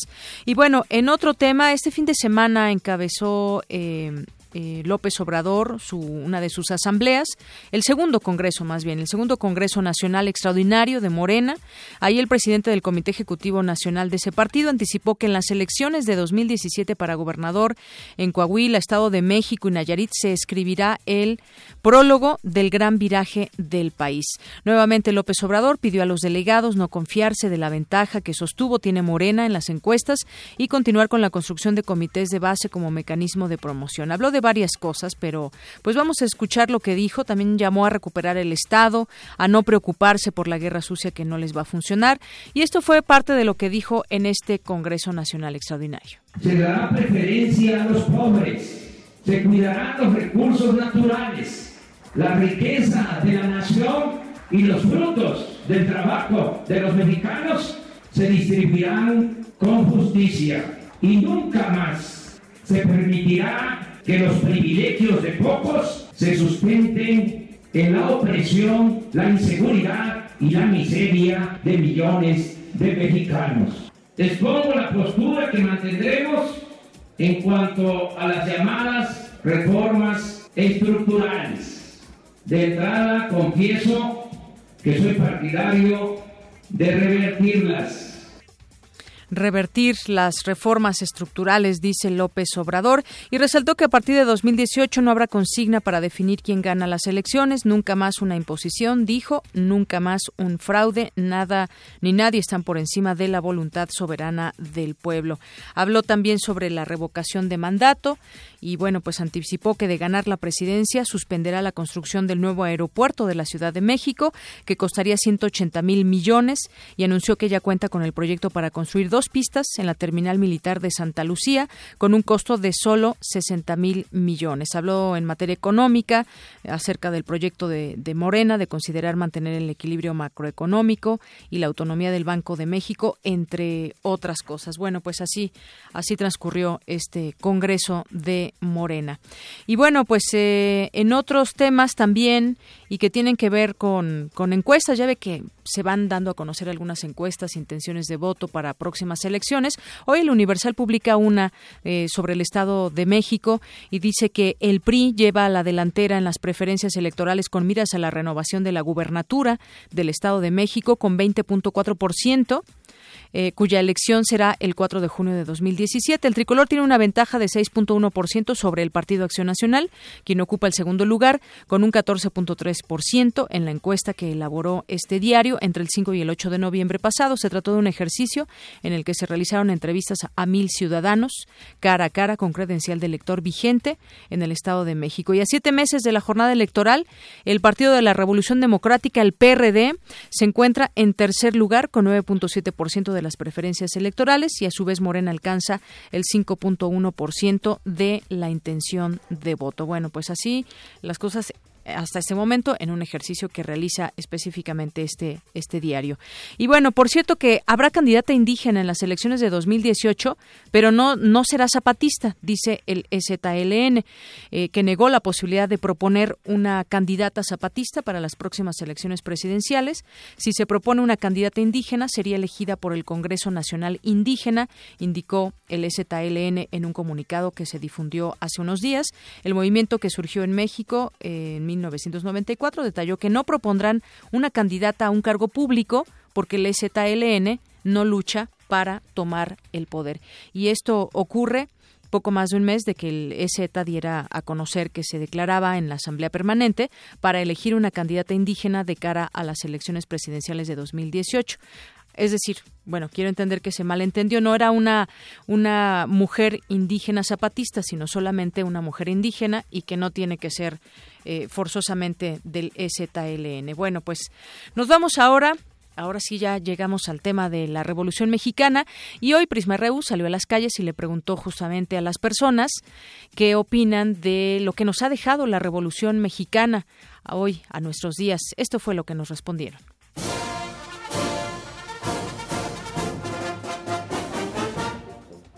Estamos peor, yo creo. Definitivamente estamos peor porque pues ya veo ahorita la situación como está luego con lo del Trump. No, definitivamente no. No, no valió la pena ese sacrificio que hicieron. Todos, no nada más los campesinos, todos los ciudadanos, seguimos igual. Pues yo veo que ya esto ya debería estar en el pasado. Ya no, ya siento que ya no esto ya no existiría, ya, ya son años ya muy viejos ya, como para estar pensando en los aquellos tiempos de la revolución. Eso es lo que yo digo, que ya no. Esto, por ejemplo, este día de descanso, ¿qué? Todos lo siguen festejando. Y mire cómo se queda el país. Eso es lo que no estoy de acuerdo, que todavía eso tan viejo lo sigan, lo sigan festejando. Pues este sí, no, no, las cosas no son gratis, que no fue como debió haber sido y iba a ser la primera gran revolución y no lo fue. Pero pues sí, sí sirvió de algo, aunque después de todo nada más lo festejamos como un eh, desfile deportivo, ¿no? Y es triste eso. Siempre sirve de, algo en el primer momento, pero siempre va a haber intereses que se crean más adelante. Entonces, cuando la gente tiene el poder, pues muchas veces las cosas cambian, ¿no? Y más bien, eh, la revolución siempre ha generado un cambio, a veces positivo, pero no siempre se da como uno esperaba, porque vuelven a generarse nuevas este, ideologías y nuevas intenciones, nuevas este, pues, este, ambiciones incluso. No, al final estamos ya eh, con una situación de gobernantes pues a la par que muchos años atrás, ¿no? Estamos en una situación retrógrada hoy en día, por hoy. Realmente lo que se gana es muy poco y los únicos beneficiados son los gobernantes. Yo creo que no, no vale la pena festejar absolutamente nada.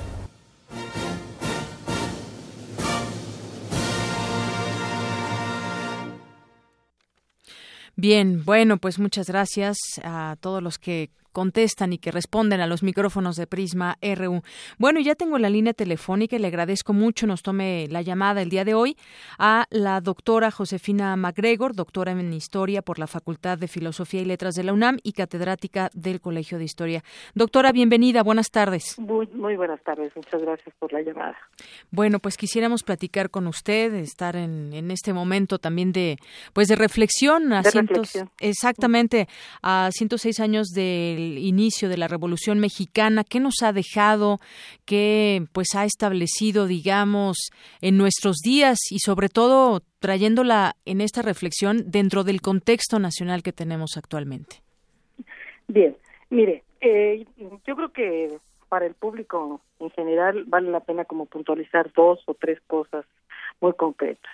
Los hechos históricos solamente pueden ser analizados en su momento histórico y en sus circunstancias la revolución no puede ser vista como algo factible para este momento. Ocurrió hace seis, 106 años en una circunstancia particular de protesta por un estado de cosas existente en ese momento y con una ideología particular. Es decir, esa misma salida en ese momento pues no sirve para para este otro en el que sí es un, fue un contexto completamente distinto pues. Estamos hablando de los hechos históricos son en contexto. La otra la, para nosotros eh, revisar la historia, el pasado de los seres humanos, sirve para explicar no tanto para ver si son vigentes o no son vigentes, que es un poco lo que sentí que había en las respuestas de mucha gente que, que estaba respondiendo a la encuesta, ¿no? Eh, la revolución respondió a un momento determinado y no sirve para el momento actual. Entonces, eh, las circunstancias son totalmente diferentes que hoy tienen ese punto. Por ejemplo, somos muchos los que trabajamos, ganamos poco, se quejaron de esto. Claro, estamos hablando en aquel momento, la revolución estalló en un país que tenía 15 millones de habitantes y ahora somos 115, ¿no? 120, es decir, no son los mismos problemas ni remotamente de un momento a otro. Entonces yo creo que lo que tenemos que ver es que esa esa revolución surgió en un momento determinado para eh, afrontar la polarización que estaba viviendo la sociedad de manera muy dramática, en donde había muchísima gente en una circunstancia eh, muy difícil, ¿no? De, extrema necesidad. Es decir, el del desarrollo económico que había tenido el país había, había beneficiado a unos pocos y había perjudicado a muchos. Eh, por otro lado, también en una circunstancia gubernamental muy compleja, en un sistema eh, político muy rígido que no permitía que nuevas grupos sociales y que, y que nuevas generaciones se incorporaran a la política, entonces eso hizo que se tensaran mucho las cosas en, en la elección de 1910 y facilitara el estallido de la violencia. Este estallido de la violencia lo que favorece es que se elaboren varios proyectos, el político, el social, el económico, que va a tardar mucho en, en cobrar forma. Yo diría que la revolución la tenemos que considerar desde 1910 hasta 1938 en sus múltiples vertientes para ver todo lo que lo que se persigue y que trae un beneficio a la sociedad para ese momento. Así es, doctora. Eh, esto que usted, estos puntos que, que, señala son muy importantes y justamente, pues nos dan, nos dan la oportunidad de reflexionar, digo, a todos estos años que han pasado, qué tenemos, qué tenemos ahora en su justa dimensión. Y se lo digo porque, sin embargo, traemos hoy en día mucho el discurso de la revolución, el discurso eh, revolucionario, aunque bueno, pues nuestro contexto es completamente diferente. Incluso se habla, por ejemplo, del pensamiento revolucionario, de seguir, de seguir una revolución, quizás no como aquella, pero sí de otra manera en, eh, pues en la vida de un país, por ejemplo. Claro, bueno, sí puede haber eh, posibilidades de estallidos revolucionarios y de protesta, por supuesto los hemos tenido, ¿no? Eh, pero el, el problema yo creo que es que la humanidad, voy a, me voy a atrever en un, en un terreno que yo no acostumbro a hacer, la humanidad tiene como un desarrollo muy complejo y no llega, no tiene un fin, no tiene una meta a la que pueda llegar y ahí detenerse. Es decir, se resuelven unos problemas, pero surgen otros problemas. Es decir, eh, si yo me pongo a analizar algunas diferencias, por supuesto que estamos en un desarrollo capitalista, con grupos marginales eh, que se confrontan, que se enfrentan en esta sociedad, pero tenemos nuevos problemas. ¿Cómo puede ser, por ejemplo, se, se abatió el de la el problema de la salud, se ha mejorado eh, la salud del pueblo mexicano, la, la mortalidad si pensamos también en otro dato duro, 30, en, el, en 1910 la edad promedio de vida era 30 años y medio, ahora estamos sobre 75. Uh ¿Sí me explico? Hay una gran diferencia en muchas cosas, eh, pero se han agregado problemas nuevos sin resolverse totalmente los anteriores, ahora tenemos un desarrollo, un, un, crecimiento demográfico este impresionante, tenemos mucha gente desempleada, tenemos narcotráfico, que eso era un problema que se enfrentara este en 1910 entonces, en la ciudad también se va, la sociedad va cambiando, va yendo hacia el futuro y ese futuro es el que es impredecible y no sabemos a qué problemas eh, se puede enfrentar la sociedad. Entonces, yo creo que cada grupo, cada sociedad tiene que enfrentar los problemas de su momento con las armas que tiene no con las del pasado, sino con las que tiene en el momento. Así es, problemas de su momento, como de su momento. tenemos ahora muchos problemas. El problema de corrupción que tenemos actualmente es impresionante, el problema que tenemos de narcotráfico es impresionante, el desempleo es impresionante, entonces tenemos que eh, afrontar esos esos uh, esas dificultades dentro del horizonte cultural que, que, que tenemos. Puede ser, sí, a través de una revolución, a través de un movimiento armado. Aquí el tema es que no, no es que se festeje la revolución. Nosotros nunca hablamos de festejo. Una revolución no se puede festejar.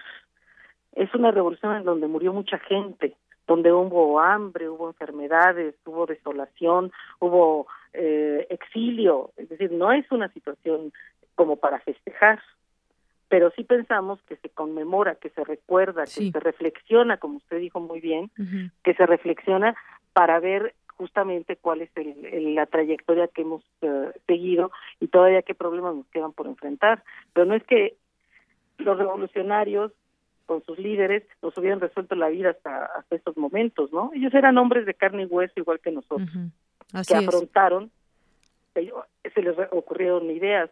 Amadero desarrolló un, un proyecto político que tardó muchísimos años en cumplirse. Prácticamente seguimos en el mismo problema de la democracia que él planteaba.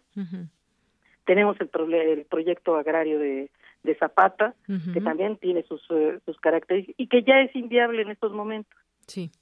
Ese ya, ese ya llegó hasta donde pudo llegar y ya no puede dar más por la cantidad de, mexicanos que somos. A lo que voy es que ellos pensaron cómo resolver los problemas de ese momento. Nosotros tenemos que pensar cómo resolvemos los del nuestro. ¿no? Claro, sí, por ejemplo, no sé, podría ser aventurado decirlo, pero podríamos incluso mencionarlo de esa manera, revolucionemos el tema de la corrupción, por ejemplo. Por ejemplo. Tratar de terminar ese problema que nos aqueja actualmente de una manera tremenda en el país.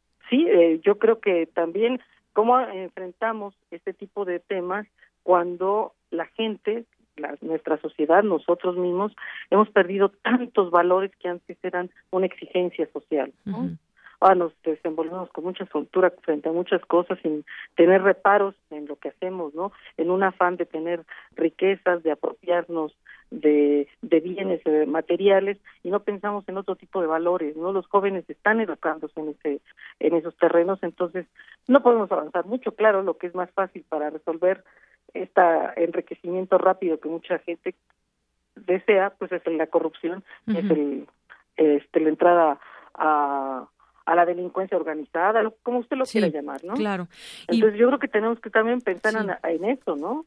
Así es, doctora. Y, yo con esto cerraría también, eh, pues hay que estudiar nuestra historia, hay que conocerla, entender en su momento por qué se dio esa revolución. Y buscar explicaciones, ¿no? Llegamos a un momento que se resolvieron muchos problemas, muchos problemas de carácter social, mejoró su vida la sociedad, pero se han ido creando nuevos problemas que ahora tenemos que enfrentar. Así es. Y, bueno, pues seguir también con...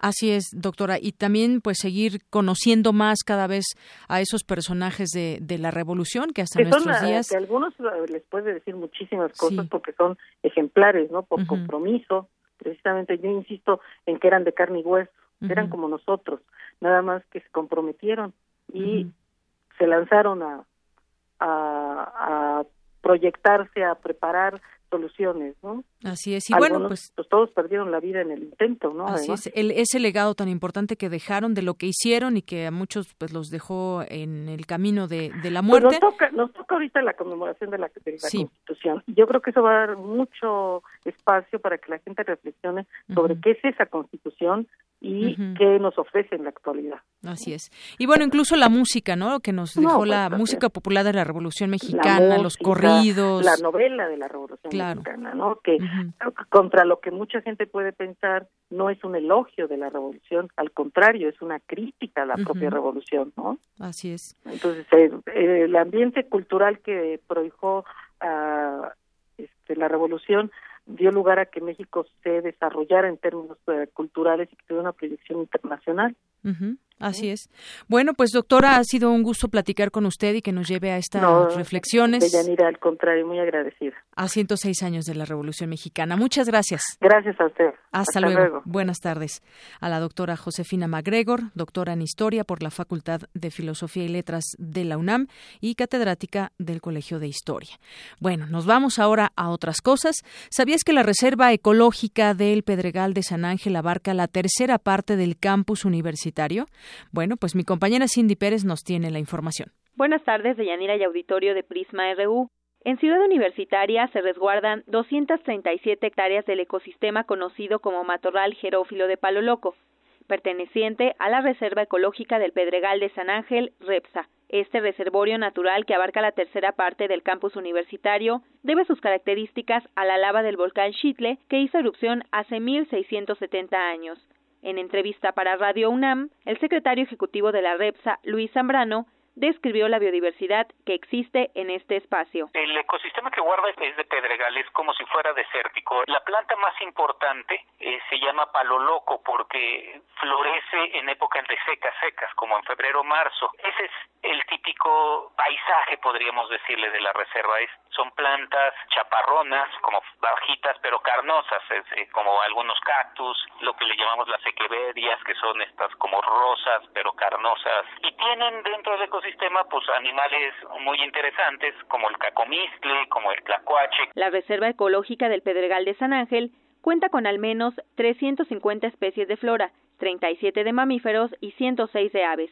Se trata de un lugar privilegiado para estudiar el nacimiento de un ecosistema. La mayoría son nativas y las que nos gustan mucho el cacomistle, por ejemplo, que es esta este animal que parece lemur y muchas veces nos han llamado de, casas vecinas diciendo tenemos un lemur cuando los lemures pues son solo de Madagascar digamos este, este cacomistle que es muy bonito el, el tlacuache que, que a mucha gente le da un poco de miedo porque pues parece una rata grandota pero es un marsupial se parece muchísimo a los koalas por ejemplo. Bueno además de los muchos insectos que hay eh, arañas muy bonitas, hay mariposas impresionantes, eh, está la zorra gris. La gran diversidad de la repsa es ejemplo de la interacción que existe diariamente entre la naturaleza y la urbe. Zambrano dijo que hasta hace poco se pensaba que estábamos aislados de los ecosistemas, pero poco a poco se demuestra que no es así. Hasta aquí el reporte. Muy buenas tardes.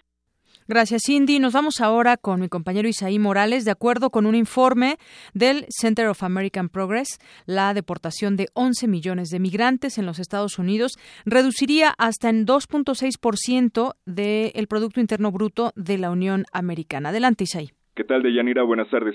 Durante su campaña, el ahora presidente electo de Estados Unidos, Donald Trump, aseguró que en los primeros 100 días comenzaría la deportación de 11.3 millones de indocumentados, de los cuales 7 millones trabajan sin permiso. En contraste con sus planteamientos, el informe Impacto Económico de Deportar a los Inmigrantes sin Autorización de Trabajo, elaborado por el Center of American Progress, revela que la medida afectaría en primera instancia no a la economía mexicana, sino a la estadounidense, al reducir hasta en 2.6% su Producto Interno Bruto lo que representaría 466 mil millones de dólares. En entrevista para Radio UNAM, la doctora Consuelo Márquez Padilla, académica del Centro de Investigaciones sobre América del Norte, explicó en qué consisten las consecuencias.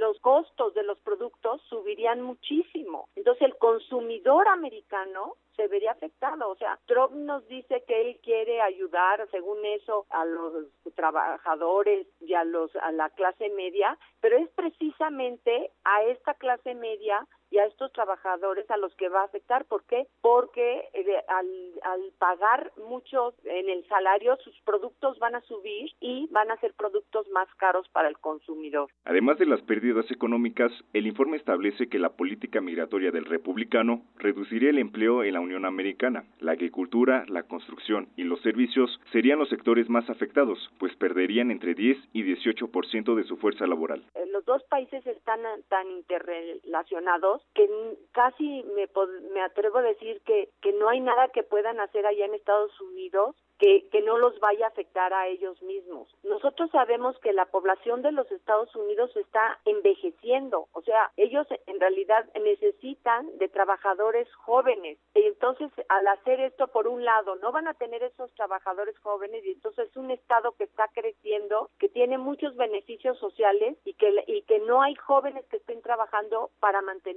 a la población que ha envejecido. Trump matizó recientemente su advertencia al afirmar que inicialmente deportaría a 3 millones de indocumentados con antecedentes penales, de los cuales, según datos de las cárceles federales de Estados Unidos, 27.957 son mexicanos. La deportación de connacionales reclusos podría ser un problema para México, pues ante la falta de empleo existe la posibilidad de que eventualmente se enrolen en el crimen organizado. Eso sí nos afectaría negativamente, digamos, porque esto resultaría simplemente en mayores costos para nuestras cárceles que ya están sobrepobladas y eh, pues lo que van a lograr es que aumente la producción de drogas. Entonces yo creo que ahí en realidad los principales afectados serían ellos, aunque obviamente nosotros también si en un momento determinado todo lo, que existe cerca de la producción de droga, la violencia que existe, pues obviamente afectaría en mucho a nuestro país. No obstante, las deportaciones masivas pueden quedar en promesas de campaña, sobre todo porque los alcaldes de Nueva York, Chicago, Los Ángeles y Filadelfia manifestaron su rechazo a cooperar con la política migratoria que plantea el magnate. De Yanira, hasta aquí mi reporte. Buenas tardes. Gracias, Isaí. Muy buenas tardes. Nos vamos ahora de nueva cuenta con mi compañera Cindy Pérez.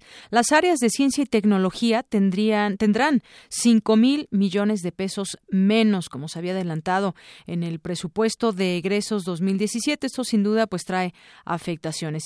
Cindy, adelante. Buenas tardes, de Yanira y Auditorio de Prisma RU. Las áreas de ciencia y tecnología fueron algunas de las más afectadas en este recorte al presupuesto y pese a que la Cámara de Diputados hizo reasignaciones, tendrán cinco mil millones de pesos menos para el 2017. Una parte del recorte afecta al ramo 38, que incluye el presupuesto del Consejo Nacional de Ciencia y Tecnología y los 27 centros de la red de investigación CONACYT. Benjamín Ruiz Loyola, académico de la Facultad de Química de la UNAM, señaló que esto afectará, entre otras cosas, a la inversión de proyectos científicos. Va a venir un, un retraso por la falta de inversión en proyectos, por la reducción en la preparación de personal capacitado y esto va a seguir aumentando la brecha tecnológica. Lo más grave es que se va a reducir o el monto o el número de becas y entonces vamos a seguir eh, teniendo una enorme dependencia científico-tecnológica del extranjero. Parece ser que eh, nuestros gobernantes no entienden que la educación, la ciencia y la tecnología no son un gasto, sino son una, una inversión. Y donde sí hay gastos y gastos terriblemente inútiles, ahí no hay recortes sustanciales. El investigador dijo que este recorte es reflejo de la visión estrecha del gobierno y de todos los políticos. No necesitamos 500 diputados, diputados de representación proporcional. Ya no tiene sentido que existan porque fueron diseñados para cuando el PRI era la maquinaria de, de carro completo y que hubiera representación de la, de, de la oposición. Pero ese supuesto ya no existe. Sin embargo, sigue manteniendo 200 diputados con todo lo que lo que implica de gasto eh, para que puedan acceder todos aquellos individuos por los que la gente no votaría ni por asomo, ¿no? Cabe señalar que la Ley de Ciencia y Tecnología indica en su artículo 9 bis que el Estado debe destinar al menos el 1% del Producto Interno Bruto a las actividades de investigación científica y desarrollo tecnológico. Hasta aquí el reporte. Muy buenas tardes. Muchas gracias, Cindy. Y bueno, pues de aquí nos vamos ahora con nuestra sección de cantera, donde hoy mis compañeros eh, Antonio Quijano y Virginia Sánchez entrevistaron a Jair Israel Piña López, el primer estudiante en participar como investigador de la NASA, que aquí tuvimos en su momento oportunidad de platicar con él, recién se había hecho este nombramiento, pero ahora pues más a detalle ellos tuvieron la, la oportunidad de platicar con él y esta es la cantera RU de hoy. Yair Israel Piña López es estudiante de la Facultad de Ciencias de la UNAM y tras realizar una investigación sobre radiación en el espacio en el Instituto de Ciencias Nucleares, propuso un detector activo para diversos tipos de radiación. Este proyecto lo llevó a traspasar muchas fronteras del espacio. Ha sido invitado por la Administración Nacional de la Aeronáutica y del Espacio, NASA, para que estudie y trabaje como investigador.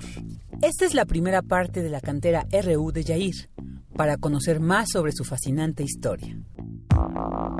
Nací el 1 de agosto de 1996 en Xochimilco con mi madre y mis abuelos originarios de esta entidad.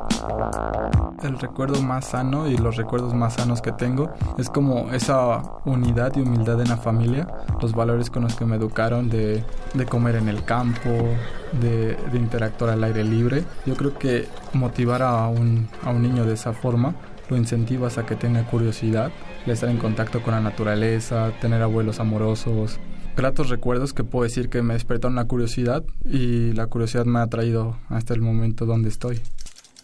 Me gustaba mucho cuando aprendí a andar en bicicleta, pero algo así como un juego, bueno, la primaria normal, todos los niños juegan creo que soccer, ¿no? En la primaria, Sí, jugué soccer, no me gusta el soccer, pero en la primera jugué. Y yo creo que ajedrez, a los siete años aprendí a jugar ajedrez. Mi abuelo tenía un ajedrez en la sala, entonces jugábamos ajedrez. Pero yo creo que todo esto, lo que más me gustaba jugar era que mis abuelos tenían, siempre han tenido perros. Entonces, como 18 perros, una cosa así en la casa. Y pues estar jugando con ellos. Sí, sí me gustaba estar en la escuela, pero lo que pasaba es que me aburría muy rápido. No podía estar haciendo lo mismo más de 30 minutos, una hora. Entonces siempre era o salir al baño o mirar a la ventana o quedarse pensando en cosas, pero trataba de, obviamente los padres te exigen, ¿no? De la escuela, la escuela, la escuela, la escuela. Entonces estudié en una escuela tradicional y posteriormente en una escuela Montessori. Y curiosamente entró a Montessori y como es como con material, eh, la suma y todo eso, pues me aburría porque decía, ah, yo ya sé sumar, ¿no? Directamente no necesito usar un abaco, cosas así. Pero todo esto es formativo y cuando paso mis últimos tres años de primaria me da clases una profesora que actualmente es doctora en el Centro de Investigación de Óptica, Elisa Cepeda, que era física, estudiante de física y está estudiando en una pedagógica nacional y yo creo que ella supo despertar ese interés en, en la física. Lo despertó de manera subconsciente porque no me di cuenta de este interés por la física hasta que llego a la Escuela Nacional Preparatoria número 2, donde estudio iniciación, continuó el bachillerato ahí mismo en el último año de preparatoria, que mi pasión es la física.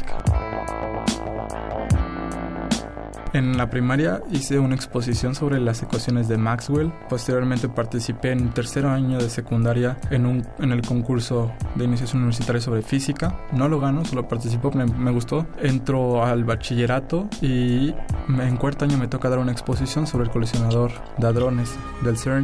Desarrollo un prototipo para purificar el agua en quinto año Entro a mi último año de preparatoria y viajo a Israel. La UNAM me apoya a viajar a Israel para representar a la UNAM y a México exponiendo este prototipo en una conferencia internacional que se llama WATEC, donde muestran las mejores tecnologías para purificación del agua. Y dije, me gusta la investigación, o sea, es padrísimo que te reconozcan, que te hagan preguntas, interactuar con más personas que tengan ideas a nivel internacional. Y de repente dije, ok, y es esto. Y mi madre ahí juega un rol importante donde me dice, demuéstrame que eres bueno para la física y te dejo estudiar física porque ella es actuaria y profesora de la preparatoria número 2. Entonces sí hubo un lapsus donde dije, bueno, también actuaría, ¿no? Pero dije, no, creo que no serviría para eso. Estudio física, pero comienzo a desarrollar un detector de partículas. Lo presento en el concurso interpreparatoriano de experimentos en mi preparatoria y de manera local ganó el primer lugar. Ya que pasas de la local a la fase general de todas las preparatorias, lo presento y me dicen los jueces, esto no sirve, no es física lo que tú estás haciendo. Y dije, ok, no, no me dieron nada, no, ningún premio. Dije, excelente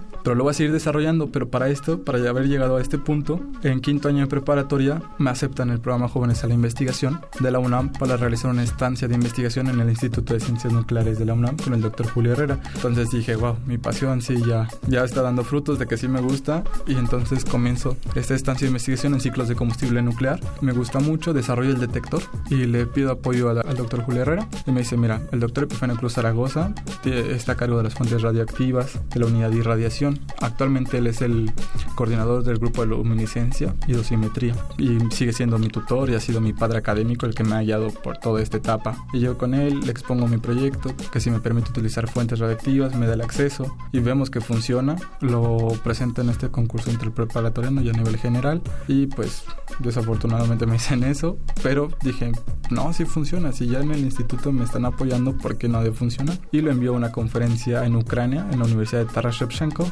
en Kiev es sobre astronomía y física espacial y lo aceptan. Y ya la UNAM me estaba apoyando para viajar a Ucrania y por conflictos sociopolíticos que estaba pasando en ese momento en Ucrania, la Secretaría de Relaciones Exteriores emitió un comunicado que ningún mexicano puede viajar. Entonces, pues ya, dije, ok, por algo no se pudo. Y NASA hace un listado de 50 personas que le interesaba lo que hacía en ese momento y mi proyecto está en esa lista y esa lista salieron 5. Y en esa lista me encontraba yo para participar a través del Exploration Design Challenge para medir radiación en el Orion. Me dieron un reconocimiento por haber solucionado problemas de la radiación espacial y serví como miembro virtual de esa del primer vuelo de este programa en el que esperamos seguir cooperando con NASA.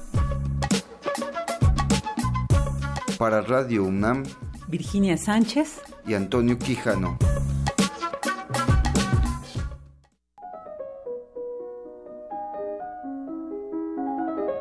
Cartografía RU con Otto Cázares.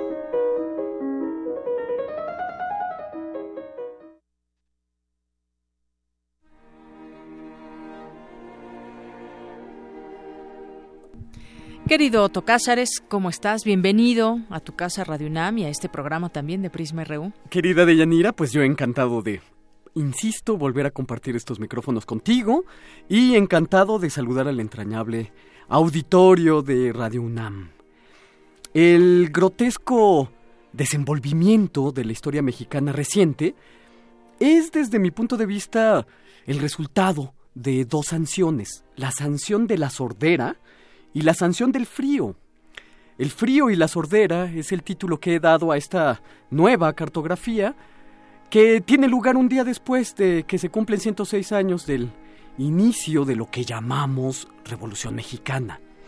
Y no son pocos los estudiosos, no son pocos los escritores y los historiadores mexicanos que tenemos, yo me incluyo en esta opinión, un acuerdo más o menos generalizado de que el movimiento revolucionario mexicano es algo que no concluyó.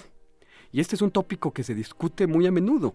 Lo que comenzó en 1910 continuó con el Plan de Guadalupe en 1913 y terminó, digo, terminar desde luego, entrecomillando la palabra, fue en realidad un prolegómeno, un prólogo y quizá la escritura de los primeros capítulos de una revolución.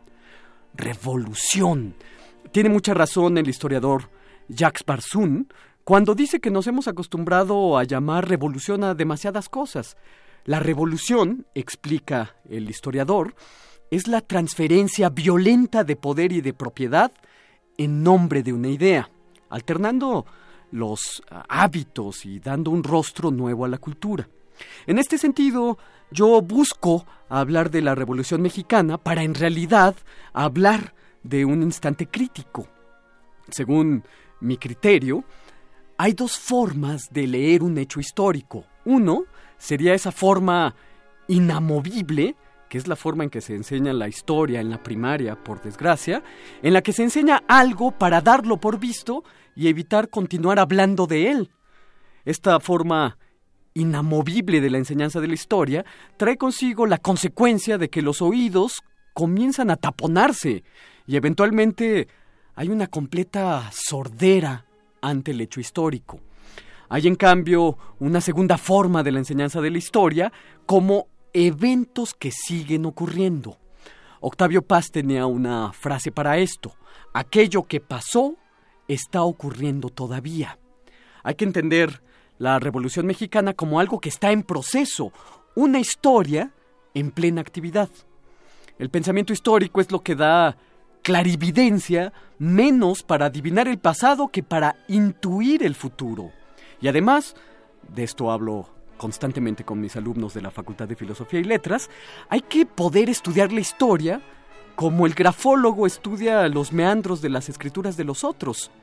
El grafólogo sabe que en la escritura se esconde el inconsciente del escritor, por lo tanto hay que buscar el inconsciente popular en los hechos históricos, asimilar la historia desde su dimensión inconclusa. Ni la obra de arte más terminada del pasado ha terminado de decirnos todo lo que tiene que decir. Yo recomiendo a los radioescuchas, y a ti también, desde luego, de Yanira, que vayan a ver la exposición de Francisco de Goya, que se exhibe por estos días en el Museo de San Carlos.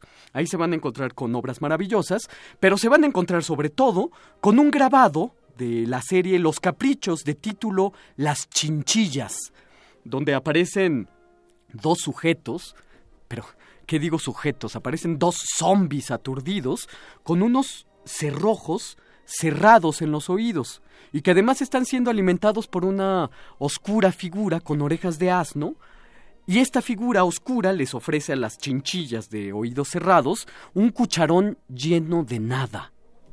Y con esto ustedes se podrán dar una idea simbólica de la triste circunstancia en que se ahoga un espíritu sordo, sordo a lo que ocurrió y sordo a lo que sigue ocurriendo. No es necesario recitar de memoria los episodios del pasado, hacer ceremonias en las escuelas, ni recitar las fechas al dedillo, ni las batallas. Lo que es necesario es escuchar cómo siguen ocurriendo estos eventos. Yo también recomiendo a los radioescuchas que vuelvan a ponerse frente a uno de los grandes enunciados artísticos uno de los enunciados más sorprendentes del arte mexicano. Me refiero al mural que pintó en 1934 José Clemente Orozco y que puede verse en el Palacio de Bellas Artes y que, dicho sea entre paréntesis, el crítico e historiador del arte Justino Fernández bautizó posteriormente como catarsis. En este mural, Catarsis de José Clemente Orozco, aparece una tétrica y asfixiante alegoría.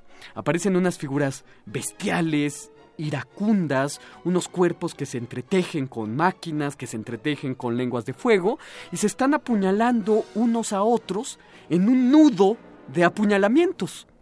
Probablemente se trate de adversarios, pero óigase bien, que pertenecen a un mismo bando. Es una lucha fratricida. Hay en el mural Catarsis eh, tres prostitutas sonrientes eh, riendo con risa estúpida y que tienen rostros de éxtasis religioso.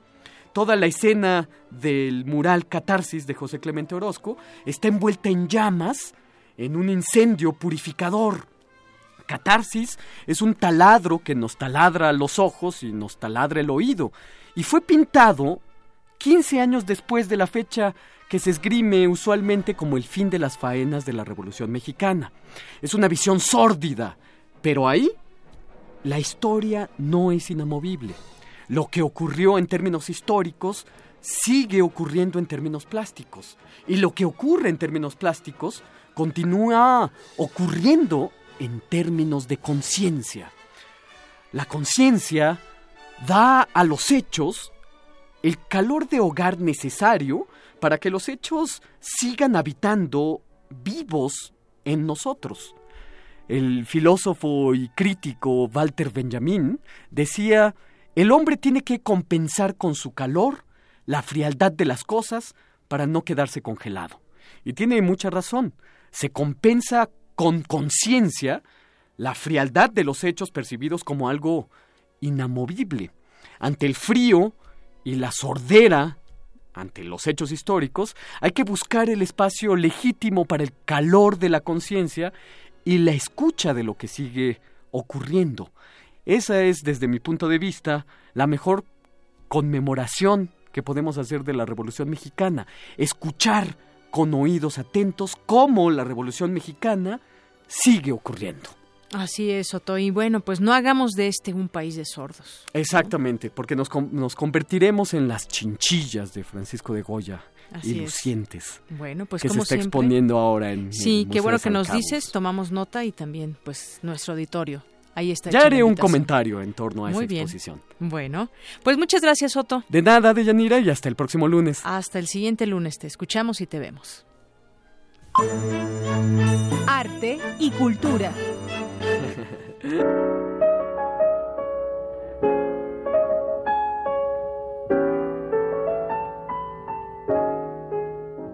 El 21 de noviembre de 1904 nació el jazzista estadounidense Coleman Hawkins, considerado padre del saxofón y tenor del dicho género musical.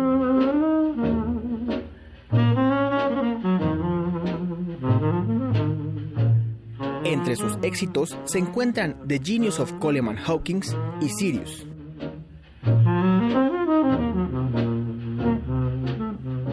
Bueno, y ya nos toca ahora cultura con Tamara Quiroz. Adelante, Tamara.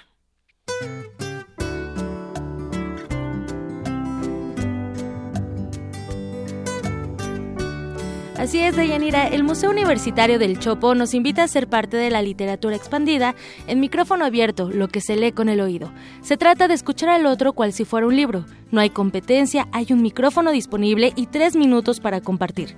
En estas sesiones la poesía dialogará en un cruce temático con científicos, músicos, cineastas, académicos, artistas escénicos y público en general. El encuentro se llevará a cabo el 30 de noviembre a las 7 de la noche en las instalaciones del Museo Universitario del Chopo. La invitación está abierta para todos. En otra información, Marina Pérez Agua, autora del cuento Little Boy, incluido en Solo Cuento 7, obtuvo el premio Sor Juana Inés de la Cruz 2016 en su emisión 24 por su novela Lloro. La historia de una búsqueda y de una venganza, una novela densa, compleja y dura, pero también luminosa. Su protagonista es una mujer japonesa, víctima de la bomba atómica lanzada sobre Hiroshima, que se une a un soldado de las fuerzas de ocupación estadounidenses para buscar a una niña llamada Yoro. Desde la primera página, la confesión de un crimen desafía al, lector a que se atreva a seguir su historia. El acta del jurado, conformado por Ignacio Padilla, quien murió el pasado 20 de agosto, Ana Mari Gomis y Angelina eh, Muñiz Uberman, destacó. La novela Lloro de Marina Pérez Agua, originalísima y de enorme poder discursivo, abarca historia, ciencia, ficción y denuncia desde la perspectiva del cuerpo. Se desliza entre la crueldad y la belleza de la calidad humana. La escritora recibirá el galardón de en la Feria Internacional del Libro de Guadalajara, la cual se llevará a cabo del 26 de noviembre al 4 de diciembre. En esta edición número 30 tiene como invitada de honor a América Latina y se espera la presencia de 120 autores. Además de diversas actividades, se proyectará una selección de cortometrajes latinoamericanos en colaboración con Multifest. Les deseo que tengan una excelente tarde. Felicidades a todos los que cumplen años, en especial a mi hermano mayor, Roberto Quiroz. Nos escuchamos mañana. Hasta mañana.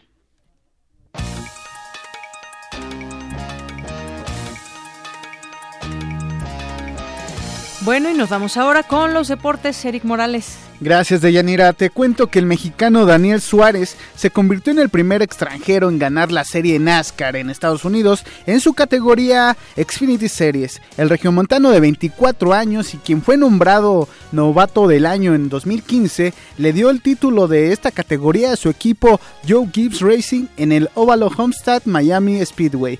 Visiblemente conmovido, dedicó el triunfo a sus connacionales.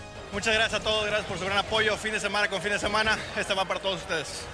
Y ahí está un mexicano haciendo historia y convirtiéndose en uno de los pilotos nacionales más importantes. En otra información, la selección mexicana femenil sub-20 venció tres goles a dos a Venezuela en su tercer partido del Mundial de la categoría celebrado en Nueva Guinea. Con este resultado, el combinado tricolor, que concluyó en el segundo puesto del grupo D, clasificó a los cuartos de final de la competencia, donde enfrentará a Estados Unidos, equipo que terminó como líder del grupo C. El partido será el próximo viernes. Y finalmente hoy termina la semana número 11 de la NFL 2016 con el partido entre los Tejanos de Houston y los Raiders de Oakland, el cual se llevará a cabo en la cancha del Estadio Azteca. Luego de 11 años, la NFL regresa a México. La última vez que se presentó fue en el 2005 cuando se enfrentaron Arizona contra San Francisco. Se espera que acudan cerca de 87 mil aficionados al juego, mismo que comenzará a las 19.30 horas. De Yanira la información deportiva, nos escuchamos mañana. Claro que sí, Eric, hasta mañana.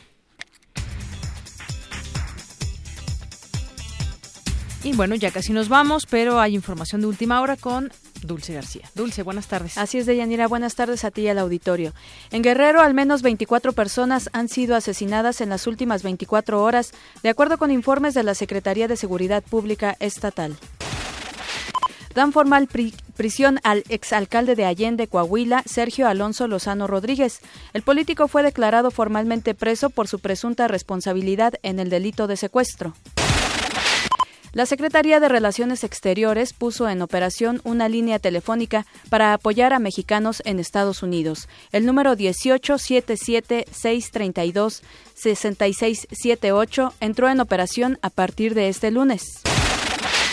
Y en información internacional, el Tribunal Federal de Justicia de Alemania informó que la comisión parlamentaria que investiga las presuntas actividades de la Agencia de Seguridad Nacional de Estados Unidos convocará a Edward Snowden para que declare sobre la filtración informativa de los programas de espionaje de esa nación.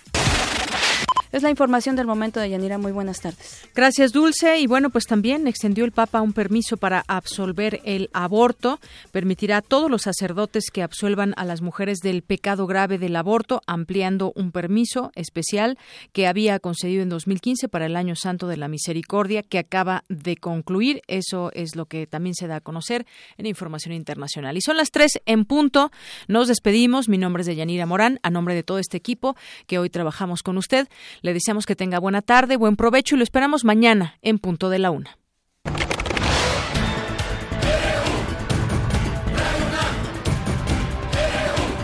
Prisma RU. Los perfiles del acontecer universitario de México y el mundo en una frecuencia. De lunes a viernes, de una a 3 de la tarde. Radio UNAM. Clásicamente informativa.